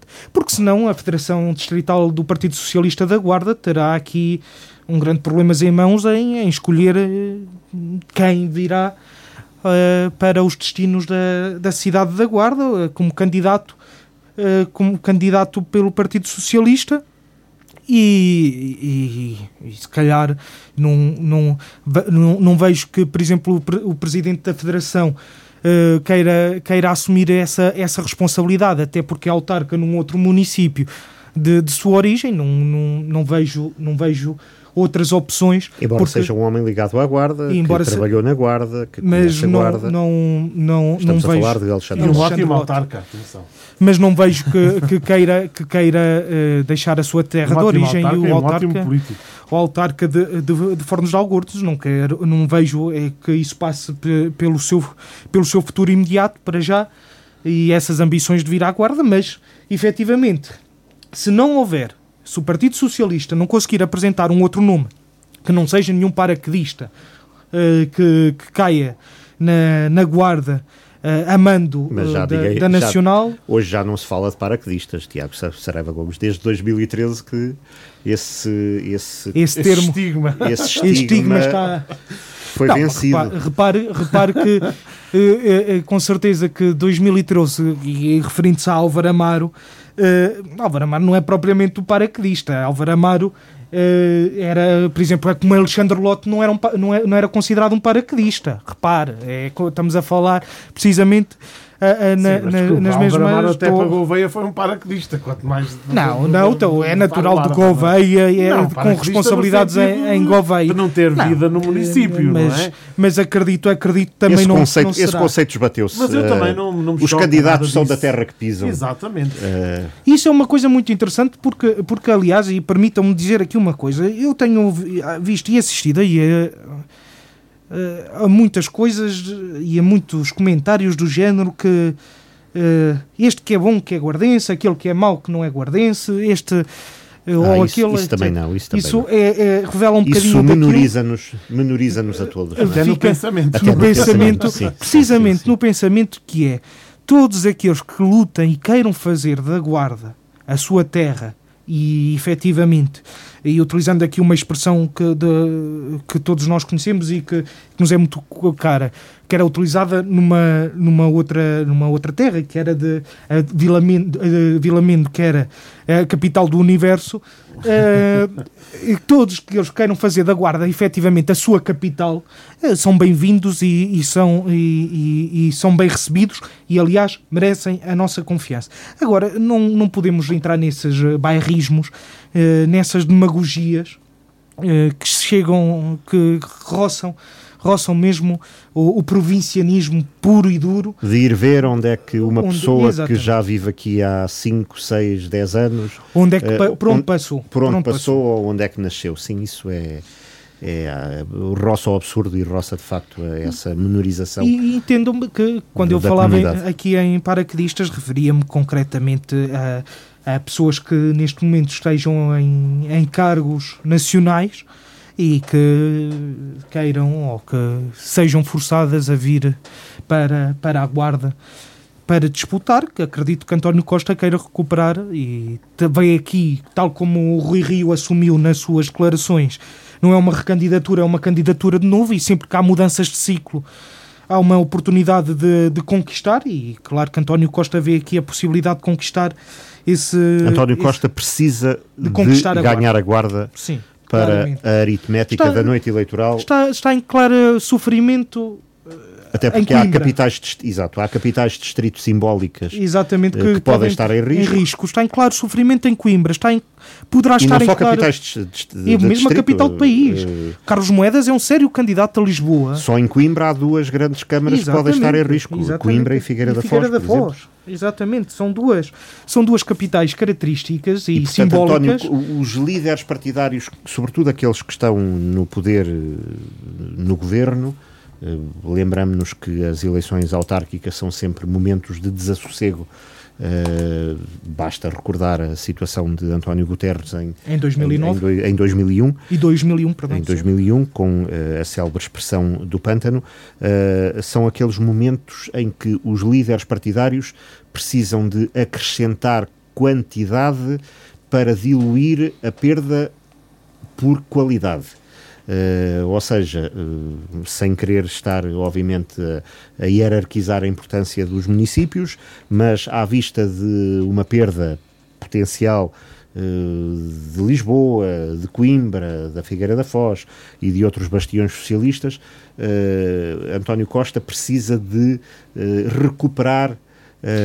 Estes não são bastiões socialistas, mas são capitais e cidades Capital... ou câmaras importantes para o Partido Socialista, sobretudo nessa aritmética, nessa visão e nesse comentário da não, noite eleitoral. Ganhar, ganhar a Bastião, guarda era muito simbólico. Ganhar a guarda era muito Bastião socialista. A guarda sim, a guarda sim, é o Bastião socialista. E socialista ah, e, não, que a guarda tem. Que e Castelo Branco tem, aqui ao lado, que Castelo Branco também poderá também estar. Poderá estar e a própria Covilhã, se caso as direitas como, como se assim unirem. parece, Bem, se unirem. O cenário está quase tudo em risco. Eu acho que estamos a dramatizar demais, hum. até porque ainda não sabemos, não sabemos eh, qual, quais vão ser. Mas o secretário-geral do Partido Socialista, que é um político hábil e continua a ser o mesmo nos intervalos desta governação. não, desta, hecatombe, desta hecatombe que, que, caiu como cairia a qualquer primeiro-ministro, uh, certamente terá uh, no pensamento foi autarca. Esta, estas contas, não é? E foi Sim, autarca, conhece, conhece esta realidade. Ou seja, o que ambos consideram é que poderá vir aí, para além daquilo que possamos estar aqui a imaginar, poderá vir da parte do Partido Socialista uma surpresa uh, que se calhar nem, nem adivinhamos por esta altura. Não, eu, eu, sobre este assunto só gostava de dizer que, e até pegando, começando pelo princípio e pela questão de manteigas, que é naturalmente uma questão que não se, não se perspectivava de maneira nenhuma. Um, e toda a gente sabe, é público, já o manifestei aqui milhentas vezes, a minha admiração e consideração pelo Presidente da Câmara de Manteigas, Esmeraldo Carvalhinho. Um, não, é, não é nenhuma novidade enfim, esta consideração que tenho e esta estima, e para além disso. Com quem deu fortes passos na política. Dei, com quem dei fortes passos na política. E no Partido Socialista. Uh, e com quem aprendi também muito em termos políticos. Um, com quem se filiou no Partido Socialista? Com quem me filiou, aliás, foi quem me propôs para militante do Partido Socialista, foi ele, portanto. Um, e portanto sei, sei. Há aqui de facto um uma ligação muito forte com, com o Esmeraldo Carvalhinho. E, portanto, uh, e citando uh, uma célebre expressão de, de Esmeraldo Carvalhinho, o PS sempre foi um, um partido que tem um enorme alfobre uh, e tem gente de muita qualidade, nos quais incluiria também, naturalmente, o António Monteirinho e muitos outros destacados elementos do Partido Socialista. Ainda assim, ainda assim, toda, não escondo, uh, esta minha, esta minha hum, boa relação com, com o Esmeraldo Carvalhinho e nunca escondi também que uh, teria gostado de ver Esmeraldo Carvalhinho e, e, e, ainda posso ter essa esperança, eventualmente, não sei, não, não faço ideia, não, não sei se sim, se não, mas uh, é uma decisão que se que eu penso que já não estará em mente de Esmeraldo Carvalhinho, que certamente estará concentrado em manteigas, mas uh, uh, nunca. Em política o tempo é tão volátil. Nunca deixei de admitir uh, que gostava que, que Esmeraldo Carvalhinho fosse candidato à Câmara da Guarda, independentemente de respeitar e muito, como já disse aqui e volto hoje a repetir, sou também amigo de António Monteirinho e respeito aquilo que os órgãos do Partido Socialista democraticamente decidiram. Uh, respeito naturalmente todas as decisões que foram tomadas uh, e, e, que foram naturalmente legítimas, uh, embora, enfim, não comungasse da mesma, da mesma opinião relativamente à, à, à, à perspectiva que, que, poderia ser seguida, ou que poderá vir a ser seguida. Independentemente disso, uh, o Partido Socialista, seja com António Monteirinho, seja com Esmeraldo Carvalhinho, seja com outra qualquer figura que possa surgir, uh, tem fortes hipóteses de ganhar a Câmara da Guarda. Eu não tenho dúvidas disso. Uh, eu acho que o Partido Socialista só precisa, como eu disse há, no início deste programa, de saber posicionar bem as peças no campo de batalha. Uh, e saber perceber quais são os pontos fracos do adversário, saber onde é que se pode ganhar vantagem ao adversário, com que uh, sargentos, generais e militares e praças se pode contar nas várias uh, zonas do campo de batalha. E estou aqui a fazer esta metáfora toda para, porque acho que se percebe facilmente aquilo que eu quero dizer. Que o campo de batalha, o campo de batalha é grande, é imenso, uh, são de facto muitos sargentos, muitos praças, mas que são fundamentais para encorpar o projeto político. Uh, e quem não pensar assim está errado. Uh, e aí não interessa a origem, nem interessa uh, a ideia, interessa é uh, ser vencedor. até porque, infelizmente, nas nossas freguesias já não temos assim tanta margem para escolha, infelizmente. e portanto, esta é, esta é a estratégia que tem que ser seguida: é saber colocar bem os, os, as peças no, no campo de batalha e ir à luta. Uh, e isso tanto se consegue uh, com, com, com um como com outro, embora eu acho que o perfil do candidato uh, que venha a ser decidido, ou se, se, já estiver decidido, como, como legitimamente já foi votado, acima de tudo tem que ser um perfil, ou a estratégia do candidato tem que ser uma estratégia muito aguerrida em termos políticos. Tem que ter um perfil forte em termos do combate político. Não pode ser uh, uma figura técnica, não pode ser uma figura simbólica, tem que ser, não pode ir pelo simbolismo nem pela tecnicidade, tem que ir pela política pura e dura. O combate que, se, que o PS tem que travar na guarda, como disse, seja com quem for o candidato, uh, seja com Monteirinho, Carvalhinho ou outros quaisquer, um, o combate que o PS tem que, que tem que travar na guarda tem que ser um combate puramente político. Puramente político. Friamente político. Quando eu digo friamente, no sentido de uh, saber atacar o adversário politicamente e no sítio certo. Porque nós sabemos que uh, o adversário político, o candidato do PSD, é um candidato que vem de uma liderança forte, que foi a liderança de Álvaro Amaro, e ainda está cru politicamente, falando, em muitos aspectos um, em termos políticos. Mas ainda bem e, que, que, não é difícil. Ainda bem que não quer fazer espera, uma cópia. Não, e que não é difícil de não é difícil de atingir em determinados pontos fracos sem, sem que uh, ou, ou, ou de, de, tentar atalhar reações de, de, do ataque político. É, é, é não é assim tão difícil. Mas, ao Pedro, ainda bem que não é uma cópia, porque a cópia é sempre pior que o original. Pior que o original, e, então, e, que... Ainda bem que, que tem a sua... Agora, há uma coisa que eu sei e que isso posso garantir, já o disse aqui várias vezes ao Tiago, uh, há uma coisa que eu sei. O Partido Socialista está focado em ganhar estas eleições, não tenho dúvidas nenhumas.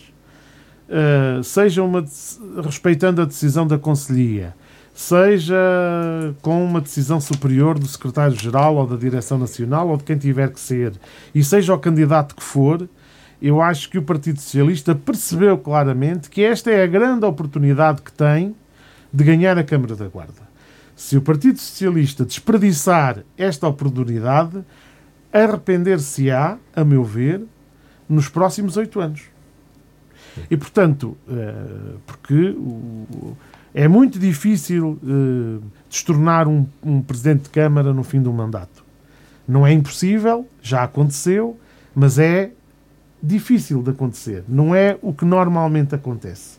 E, portanto, se neste momento de decisão interna do PSD neste momento de convulsão dentro do Partido Social Democrata da Guarda, uh, num momento de dispersão do, do, do, dos, das forças eh, políticas internas da Guarda Confiante, uh, a vários níveis e aos mais altos níveis, no momento em que os generais do, do, da Guarda Confiante estão divididos e cada um para seu lado.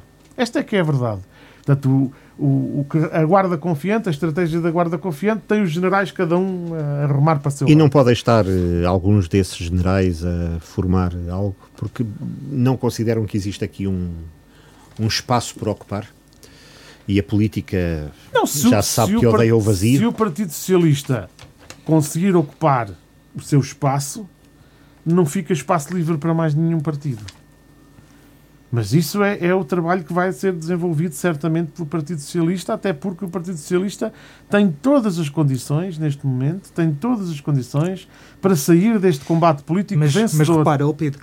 Hum, e para ajudar o PS Nacional a uma grande vitória nas eleições mas, oh, mas, repara, mas uh, Tiago, Tiago Saraiva Gomes, porque é que ainda ninguém, uh, ou seja, estamos a falar de, de dos nomes eh, mais óbvios ou aparentemente mais óbvios, mas não acham que uh, uma possível candidatura de António José Seguro, por exemplo, à Câmara da Guarda, o sempre desejado António José Seguro, pode ser também uma maneira, vejam isto não daqui, mas vejam isto a partir de Lisboa, porque às vezes a perspectiva muda tudo.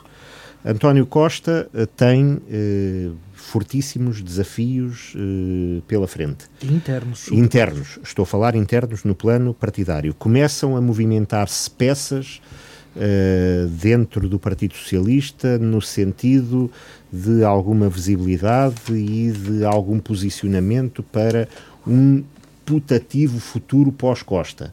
António Costa, como eu dizia há pouco, eh, apesar da carga que tem e da hecatombe eh, que, que, que, este mandato está a ser, não perdeu naturalmente eh, as características de líder político eh, com a sagacidade do calculismo, aliás, basta ver eh, a geringonça que se seguiu àquela tranquilidade com que na noite eleitoral de 2015 uh, ele assumiu a derrota nas urnas, uh, uma, uma, uma, um, um assumir de derrota sorridente depois percebeu-se porquê, porque já estava a pensar uh, muito à frente. E, portanto, quando começam uh, alguns dos peões dentro do Partido Socialista vigente, dentro do Partido Socialista no ativo, a colocar-se em bicos de pés, estamos a falar de Pedro Nuno Santos e não só, uh, e também ver agora o que acontece a Fernando Medina. e é? o que aconteceu, por exemplo, nas presidenciais com Ana Gomes? Com Ana exemplo? Gomes, precisamente. Não acham que António Costa pode muito bem ir uh, tirar do sossego uh, de Penamacor, que não é assim aqui tão, tão longe, onde tem uh, um investimento de natureza turística e agrícola, ir tirar do sossego António José Seguro para baralhar estas contas e dizer-lhe, meu caro, a candidatura a uma uh, Câmara como é a da Guarda é o melhor dos desafios e a melhor forma de voltares à vida política ativa e assim baralhar todo uh, o esquema, não vendo as coisas a partir daqui, mas vendo-as a partir uh, de Lisboa. Não consideram essa, essa possibilidade, ou seja, não admitem que António José Seguro possa vir a encontrar eh, uma forma de regressar à vida política ativa, eh, porque obviamente que as declarações de que política jamais em política não, não existem, uh, e é natural que o antigo deputado pela Guarda, o antigo ministro, se sinta ainda bastante novo para ter arrumado esse capítulo da vida? É uma, é uma possibilidade, tendo em conta as movimentações e, e a as iniciativas, se eu aqui há pouco falava, falava das surpresas à Rio, também há surpresas à Costa, uh, e, e, que muitas das vezes dão assim à Costa, e portanto poderá ser um nome a surgir. Não, poderá ser um nome de, se virmos isto numa jogada político-partidária muito, muito, muito intensa de, de António Costa a querer-se efetivamente cada vez, um, ou seja, consolidar ainda mais a sua posição dentro do PS, que aliás já está extremamente consolidada, mas podemos estar aqui a ver uh, inícios de ataques e de distanciamento internos, nomeadamente Ana Gomes, e, e inclusive alguns membros do, do seu próprio governo, vemos que se calhar António Costa po possa querer, eh, como dizia o Rui, baralhar,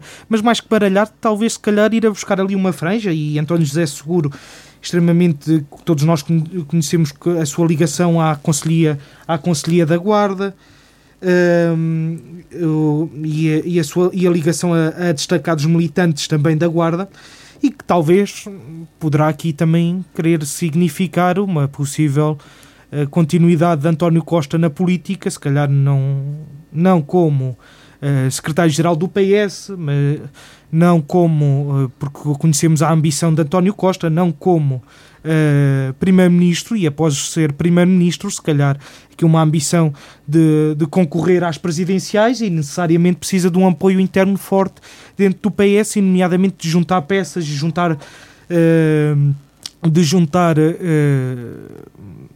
juntar sobretudo um apoio cada vez mais mais mais próximo do, dos militantes porque efetivamente, e isso assistiu-se nas últimas eleições presidenciais, uh, as presidenciais então, deixam de ser partidárias e passam a estar muito ligadas à pessoa. E, e aqui, às vezes, o que António Costa fez uh, relativamente, por exemplo, à candidatura de Ana Gomes ou qualquer outra candidatura que, te, que pudesse ter surgido do, do seio do PS ou não apresentar uma candidatura, que o feitiço pode-se pode virar contra o feiticeiro. E António Costa, se calhar, está a começar a fazer essa jogada de chamar a si novamente uh, e uma união, porque até mesmo a situação pandémica que atravessamos e, sobretudo, a crise por a qual vamos atravessar, uh, denota que há sérios riscos de uma crise uh, interna política grave que se possa estar a, a, a, aproximar. Eu não quero dizer, como há bocadinho dizia o Pedro Pires, vem aí o diabo, mas temos de ser conscientes de que estas situações poderão levar a crises internas políticas graves, ou seja, aproximam-se dias uh, tenebrosos. E, e António Costa quer se reforçar internamente no partido perante os ataques internos que já é alvo e que foram fortíssimos naquela noite eleitoral presidencial. Deixam-me deixem de dizer este aqui, esta à parte, e poderá querer segurar-se com António José Seguro. Isto hum. parece quase um, um pleonasmo, mas segurar-se com António José Seguro, mas não, não, Sinceramente, ou chamar à luta figuras de referência mais ou menos adormecidas, acredito... a exemplo do que Durão Barroso fez em 2001, Uh, quando, uh, perante umas eleições que também iam ser determinantes para ele. Aquelas porque, que falávamos há bocadinho, de António Guterres. Exatamente, e... porque uh, seguiram-se àquela àquele ataque constante que ele tinha no Parlamento enquanto líder da oposição e àquela célebre tirada de que eu sei que vou ser primeiro-ministro, só não sei quando, uh, e o quando estava muito dependente do resultado das dessas eleições, eleições autárquicas. autárquicas. E foi então que uh, Durão Barroso uh, chamou todos Uh, os barões, baronetes uh, uh, e outros títulos que estavam mais ou menos adormecidos uh, e os obrigou quase a serem candidatos às próprias terras. Olha, e assim apareceu Álvaro Amaro em Gouveia, e assim apareceu Manuel Freixo no Fundão, e Carlos Encarnação uh, em Coimbra, uh, e Luís Filipe Menezes em Vila Nova de Gaia, e tantos outros que acabaram por ganhar. Pode António Costa estar nesse contexto que o Tiago Saraiva Gomes está a descrever, uh, a preparar-se para uma jogada deste género, em que a própria Ana Gomes venha a ser uh, convidada a concorrer a uma Câmara de, importante? Olha, o Porto, porque não? Uh, ou outra. Acredito, acredito que, por exemplo. E que Porto... nessa perspectiva António José Seguro esteja na calha para a Guarda? Acredito que, que, poderá ser uma opção, apesar de, de achar que as pessoas poderão não ver isso, os guardenses poderão não ver isso necessariamente com bons olhos, porque, porque veem que efetivamente se trata de uma jogada política. Claro, e como eu, se eu dizia há bocadinho que o PS aqui uh, na Guarda está necessitado de, de pessoas e de, de pessoas que, que encarnem essa liderança forte. Eu tenho dito e já disse aqui várias vezes que um perfil de um, de um candidato à Câmara da Guarda, e nomeadamente depois do, do, de um presidente de Câmara da Guarda, tem que ser, uh, sobretudo, em que um, um termo em que a liderança é essencial, mas depois falta o carisma e a força que devem existir e coexistir na, na, mesma, na mesma medida. E se calhar, estando o PS da Guarda tão insatisfeito e tão sedento de alguém assim para a Câmara da Guarda, quase todos os nomes são possíveis dentro do PS para vir à Guarda. Claro que não falamos, por exemplo, se calhar, de uma Ana Gomes a vir à Guarda. Mas uh, todos aqueles que têm, poderão ter ligações à Guarda serão nomes que se calhar estão, estão na calha. Mas acredito que o Partido Socialista e as pessoas uh, e os próprios militantes do Partido Socialista e, sobretudo, os guardenses não vejam essas jogadas políticas e se apercebam dessas jogadas políticas. Esse tempo de 2001 eh, já lá vai. Já lá vai. E, e é preciso haver, eh, haver a consciência e, sobretudo, de escolher pessoas com maior proximidade. As eleições autárquicas cada vez mais se primam com a proximidade, com a proximidade com a população, com o saber de o que a população necessita, de alguém que é conhecedor da realidade e não alguém que está, que está fora, que está, que está um, um quanto ao quanto aliado aliado perdão, do, do, do mundo em que vivemos, do mundo que nos rodeia e das necessidades do, dos concidadãos. Um, claro que em, em, jogadas políticas, em política, tudo é possível. A, a, a, política é essa arte, não é? É a arte, é a arte do impossível e, do, e de criar possível. Nada é impossível, Nada, nem, nem, voltando à conversa de há pouco, ver alguns destes generais desavindos das desavindos, tropas da Guarda Confiante. Sim unidos em algo que tenha um símbolo qualquer, dizendo não. eles que aquele é que é aquela é que é a verdadeira matriz social-democrata. Há sempre ah, há sempre formas, formas há volta, sempre formas é? de dar a volta, mas isso também não me acredito que é mais fácil que isso aconteça no PSD generais, neste momento, os até generais, porque ambi mas, o ambiente está crispado e está muito tenso, o ambiente está muito tenso. Atenção, não vale a pena de, ah, não, tentar não, desdramatizar não, e tentar uh, mostrar que uh, o facto de Carlos Chaves Monteiro já estar assumido por, pelo presidente do partido como uh, candidato, que isto já acabou tudo, que não é verdade. Eu acho que não é nada verdade. Aliás, eu acho que há até aqui uma mudança de paradigma, vamos ver se se confirma ou não, naquilo que é a atitude do PSD. Tradicionalmente, o PSD era um partido que se unia em torno uh, da decisão, ou seja, a decisão estava tomada e depois a seguir acabavam-se os problemas. Desta vez, talvez não seja Desta assim. vez, Uh, bem, desta vez está, está a comportar-se como um partido de poder, que nunca o tínhamos visto também nessa. Também nunca tínhamos visto o PSD numa situação de, de, de, de conflito interno, estando no poder, não é? E portanto, um, é, vamos ver se há essa mudança de paradigma ou não. Uh, eu penso que sim, eu penso que, vai, que ela vai existir, aliás, já está a existir quando, quando se isso não, não, se não tivesse para acontecer, não havia o conjunto de reações que tem havido nos últimos nos últimos dias, nas últimas semanas, eh, nos, no pré-anúncio e no pós-anúncio tem sido, um, tem sido muito, muito duro. O, o, uh, tem havido muita dificuldade em lidar com aquilo que. com a designação de, de Carlos Chaves Monteiro para, para candidato à Câmara. Não, não tenho dúvidas nenhumas disso.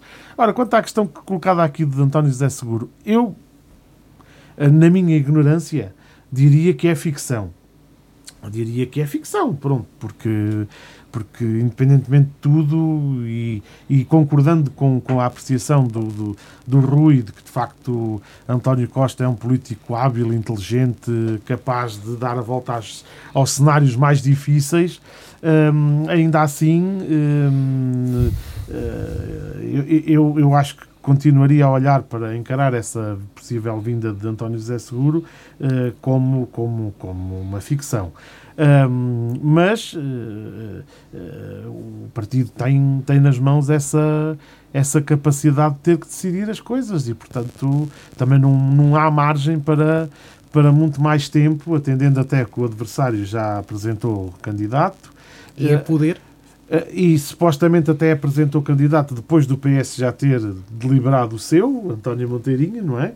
Ehm, eh, não há aqui muita margem para, para uma definição final, ou sim ou sopas, como se costuma dizer.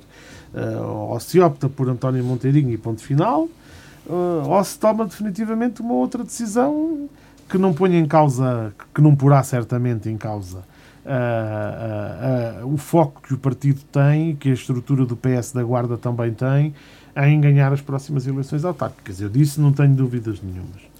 Repare só uma coisa, oh Pedro, só assim, eh, quanto ao PSD, quanto ao PSD e, a questão de, de, respondendo também e terminando, responder à questão de, do Rui Isidro. É natural e ninguém o nega que o ambiente foi crispado Não e, foi, ainda, é. ainda está muito tenso, utilizando as muito, suas palavras. Muito, muito. Ainda está muito tenso, mas, mas oh, repare, está tenso porquê? Porque efetivamente Sérgio Costa uh, foi e é um elemento essencial, e foi um elemento essencial, por exemplo, no processo de 2017, e foi um vereador que, que quando teve pelouros, uh, fez um trabalho notável, uh, deixou, deixou saudades também com quem trabalhou com ele na, na Câmara Municipal da Guarda. E, e com certeza que,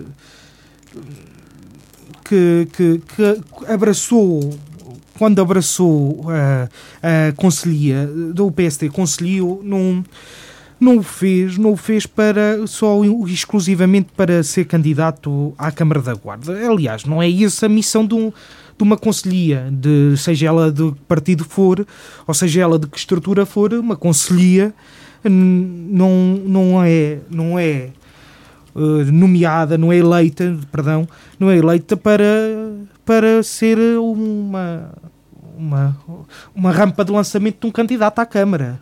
Uh, é assim para olha, para fazer aquela defesa e, e, e, aquela preparação de defesa dos guardenses e da guarda junto da, da, da, dos outros partidos, por exemplo, do partido do governo, neste caso sendo o PSD oposição, ou sendo o PSD poder ser essa defesa também junto do poder, e, e o, o objetivo é um trabalho político pela Guarda e com a Guarda e com todos os guardenses. E que, claro que agora uh, o PSD Conselho ainda estará nesse tempo, digamos que de reflexão. E esse ambiente crispado vem necessariamente, ou esse ambiente tenso, vem necessariamente desse anterior ambiente crispado e mais hostil em que o processo decorreu. E é natural que ainda que exista essa, essa, essa sombra no ar. Mas repare, também correm por aí boatos, eh, dando a importância que cada um queira dar, de que caso o nome de António Monteirinho não seja homologado, não seja o escolhido, ou não passe no crivo da Nacional, Uh, que poderá haver também daí um, um ressurgimento de, dessa, dessa ala do Partido Socialista. Conselho para ocupar um lugar que, que há pouco o Rui dizia, um lugar vazio e que na política a política tem tendência a ocupar.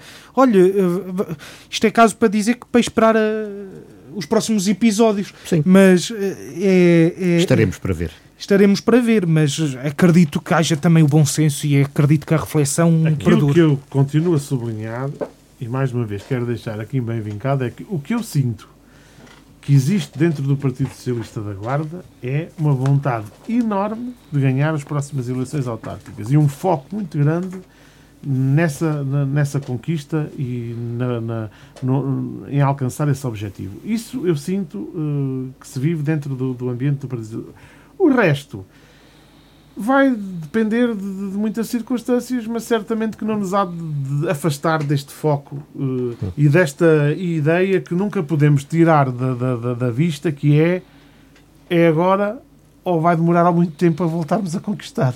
E portanto, quem não quiser ver as coisas assim. É agora ou nunca foi também o sentido uh, da intervenção da Ministra da Coesão Territorial, Ana Brunhosa, uh, recentemente, na Guarda, eh, quando, eh, falando do PRR, do Plano de Recuperação e Resiliência, eh, que é a arma, ou que é a munição da bazuca, ou a arma, não se sabe se o PRR é a munição e a bazuca é a arma, falando também do quadro plurianual 2030 que está em preparação e do que resta, e do muito que resta ainda do 2020, avisou é hora de trabalharem, é hora de se deixarem de trabalhar para a gaveta, é hora de deixarem de planear eh, coisas irrealizáveis e é hora de terem obra no terreno, obra pronta a pagar, porque é essa que vai ter a prioridade na hora da distribuição, no momento da distribuição dos eh, fundos europeus. Ora, Tiago Saraiva Gomes, há aqui pelo menos eh, também uma mudança de paradigma no modo como alguém que teve responsabilidades durante muito tempo na gestão de fundos comunitários e na administração do território, completamente, concretamente na nossa uh, região centro, uh, sabe como são as coisas, sabe o muito que se perde uh, em termos de oportunidade e em termos de valia de projetos quando vem a chuva dos milhões de, que, de cada quadro comunitário de apoio e mais do que ninguém, Ana Abrunhosa deixou ali uma espécie de aviso, caderno de encargos, um, ralhete para a memória futura e para que, nomeadamente, os autarcas, quer ao nível das câmaras, quer ao nível das comunidades intermunicipais, percebam que têm que ser muito assertivos um, naquilo que têm de fazer no terreno, não é? Sem dúvida nenhuma. A Ana Abrunhosa deixou um ralhete aos autarcas da Simba. Estranha-me as circunstâncias em que o fez, quando é convidada e vem entregar uma coisa para o qual não contribuiu, porque a única coisa que, que veio a fazer foi entregar unidades móveis de saúde pagas pela Comunidade Intermunicipal das Beiras e Serra da Estrela, era uma convidada e serviu-se desse, desse argumento de ser convidada, assim como os dois secretários de Estado, que, que nos vieram a dizer que está tudo na mesma, que é relativamente à pousada, que é relativamente ao hospital, por exemplo, porque cada um com a sua com, com, com o seu caderno. Ana Abrunhosa, eh, ministra da Coesão Territorial, eh, da, Coesão Territorial, de valorização do interior, eh, sabe muito acerca deste tema dos fundos comunitários, mas também anda um pouco, e permita uma expressão, um pouco perdida no meio de tanto fundo, porque ao dar o ralhete aos, aos nossos autarcas revelou efetivamente eh, um desconhecimento, um desconhecimento completo da região e um desconhecimento completo de, do, que, do, que, do que está no terreno. Porque se efetivamente a senhora ministra conhecesse, sabia, saberia que com as promessas que ela já fez, que essa ministra já fez, com as promessas que a senhora ministra uh, em visitas, nomeadamente quando veio a socorrer aqui a, uh, o Conselho de Administração da ULS da Guarda uh, e, toda, e todas as outras que nos habituou, ela sim é que lança projetos e, e cadernos que vão diretamente para a gaveta.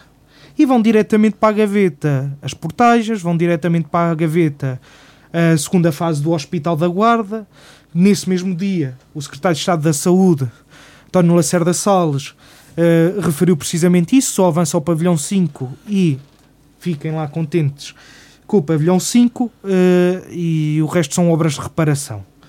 E, e vamos lá ver se, se verão, serão, serão mesmo realizadas. E efetivamente a Ana Brunhosa vem exigir aos autarcas mexam-se, mostrem obra. Uh, porque temos que cumprir o, o, o, o, Protocolo 2020, o projeto 2020, e ainda vem aí um, um, um fundo plurianual. Mas também uh, veio a dizer que não concordava nada, nomeadamente com as propostas que a CIME e todos os autarcas da comunidade intermunicipal vieram a realizar para, uh, para com uh, o programa, aquelas propostas, naqueles poucos 15 dias que houve de consulta pública do PRR, veio a dizer que não concordava nada com aquilo e que, portanto, mostrem a obra, deixem-se lá de, de fantasiar, mostrem a obra no terreno. Não é bem assim que se fazem as coisas, sabemos da importância que o PRR pode ter para o interior do país, mas também para, para o Portugal como um todo.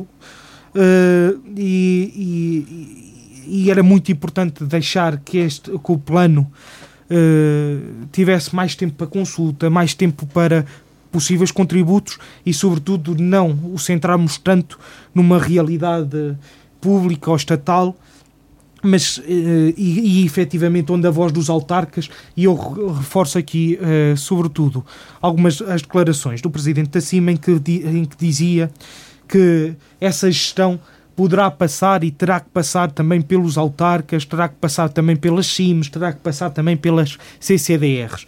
Uh, e isso é muito importante, porque efetivamente não acredito que é assim, não, não, não estou a defender e não estou a, aqui a caminhar para um sentido de, de regionalismo, não, mas sim a defender que quem está no terreno, quem está efetivamente uh, junto das populações, sabe as suas reais necessidades e, e, não, e não quem, quem monta um plano onde a maior parte do território é esquecido e onde a maior parte do, do dos fundos, quando é este reaproveitamento, por exemplo, que a senhora Ministra tanto falou do, do 2020, quando a maior parte deste reaproveitamento centra-se nas grandes áreas metropolitanas e na faixa costeira e esquece praticamente o interior, portanto, de pouco adianta aos nossos autarcas apresentarem muita obra se depois, efetivamente, essa, os fundos não estão projetados para ela, para essa obra. Agora, eh, penso que a senhora Ministra eh, fez um, uma figura um quanto um pouco desagradável, visto que era uh, como já disse, convidada e, e, e efetivamente a sua postura devia ser mais de ouvir do que propriamente dar sentenças ou julgar os autarcas, nomeadamente sendo ela ministra da valorização do interior. Pedro Pires, para terminar. Bom, embora seja convidada uh, a ser a ministra da, da Coesão, tem a tutela das CCDRs.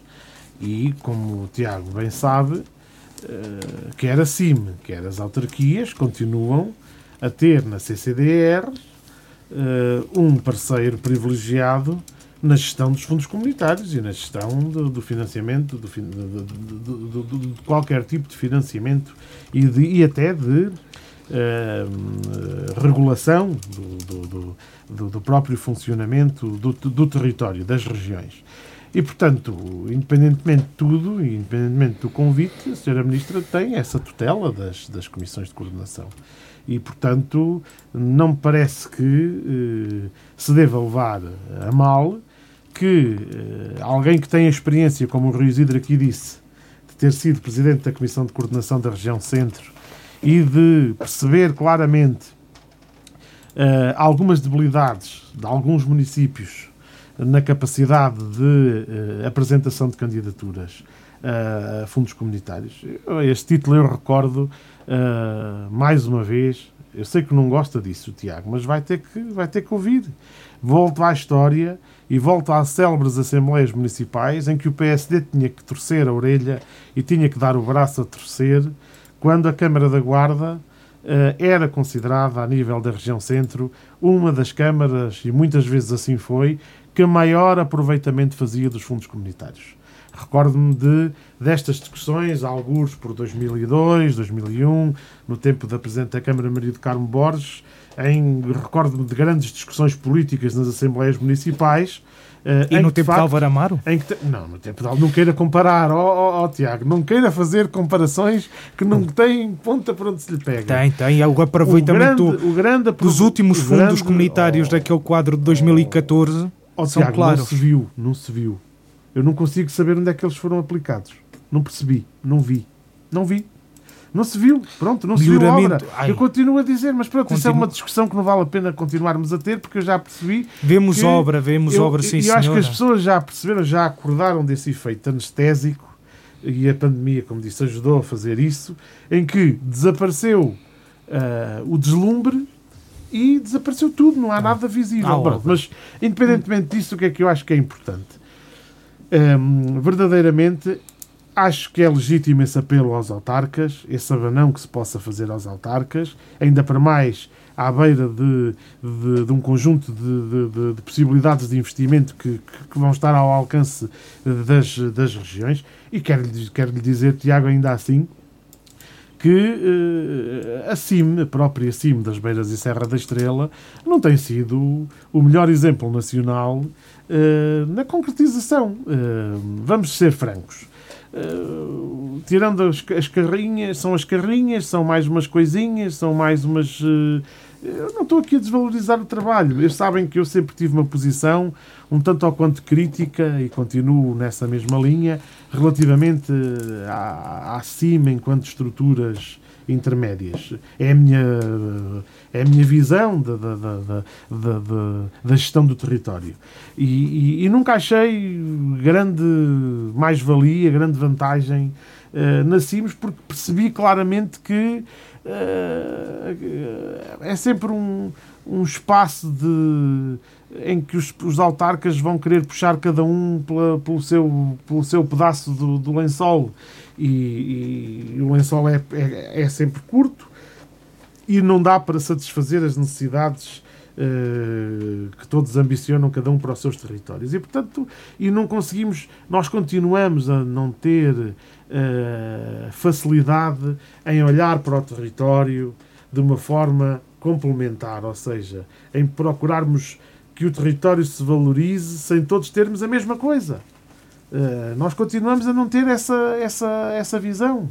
Uh, eu acho que já dei aqui este exemplo quando fui presidente da Assembleia, quando fui presidente da, da, Associação de Freguesias da Zona Sul do Conselho, tentei fazer com os autarcas da Zona Sul do Conselho uma coisa mais ou menos assim. Um, Gonçalo ficava com a cultura e com a educação, uh, a Benespera ficava com a ação social, uh, Valhelhas ficava com a parte de, de, da praia fluvial e do turismo e não sei quanto. Tentámos fazer ali uma. Ou seja, não podíamos ter todos uh, os mesmos equipamentos sociais. Não posso estar mais não podíamos ter todos, Não podíamos ter todos um, um equipamento em cada, daqueles em cada sítio. Uh, em Gonçalo, por exemplo, pediam umas piscinas e eu dizia jamais porque temos ali ao lado um investimento que tem que ser majorado, que é o da, o da, o da Praia Fluvial de Valhelhas. Ou seja, enquanto nós não conseguirmos, agora numa escala maior, que é a dos municípios, perceber que temos que abdicar de uma coisa, que temos que ser bons numa outra coisa, uh, e que todos juntos temos que nos afirmar, cada um com com, com, com o conjunto de distribuição de investimento que se faz no território e assim o território se consiga afirmar, enquanto quisermos todos ter a piscina, quisermos todos ter a Casa da Cultura, quisermos todos ter o campo de futebol, quisermos todos ter o estádio relevado, quisermos todos. Ou seja, temos, tu, temos todos pequenas coisinhas e nenhum tem uma coisa de relevo na região. Ou seja, e, e poderia que, funcionar como um todo. salto ainda não se conseguiu dar. Veja-se o exemplo, o exemplo maior da falta de capacidade de uh, organizar um grande evento, por exemplo, nas feiras do queijo, que já é discutido há anos. Ninguém quer abdicar na hora da verdade da sua, da feira. sua feira do queijo, ainda para mais em ano eleitoral. E quando se pensa na possibilidade de fazer um grande evento um, que, rotativo, de forma rotativa, a preocupação é onde é que vai calhar no ano de eleições. e, portanto, esta este é, é, a nossa falta de capacidade de pensar o território que se consegue ver nestas pequenas coisas. E isto não é uma crítica nem aos autarcas, não, não, é, não é de maneira nenhuma, nem à CIMA em si. É, é, é uma crítica genérica à nossa falta de visão estratégica para a região. Que eu acho que já vai sendo tempo de a termos. E eu não consigo ainda olhar para a CIME eu, enquanto habitante desta cidade, deste conselho, deste distrito, desta CIM, ainda não consigo habituar-me a dizer que sou habitante de uma CIM. Primeiro porque isso não está enraizado. Não, não, não temos uma ligação cultural, uma identificação com esse território. Eh, continuamos a ver a eh, Covilhã na Beira Baixa e no distrito de Castelo Branco e continuamos a ver aqui os territórios de cima na Beira Alta e no, e, distrito, e da no distrito da Guarda, Sim. não é? Foram muitos anos. É, é, é uma questão cultural também, não é? Quer dizer, não conseguimos ter uma identificação com os territórios. Talvez os nossos filhos eventualmente já tenham essa identificação. Sim, mas passa-se o mesmo mas isto... na Covilhã e no Fundão em relação Exatamente a nós. Mas, mas, mas, isso, mas isso é muito importante. Vão a ter essa visão uh, os nossos filhos, os nossos netos, se potenciarmos essa visão política que o Pedro está a defender. Porque senão as CIMs estão condenadas ao fracasso total. Estou, essa, visão, não, essa visão de território.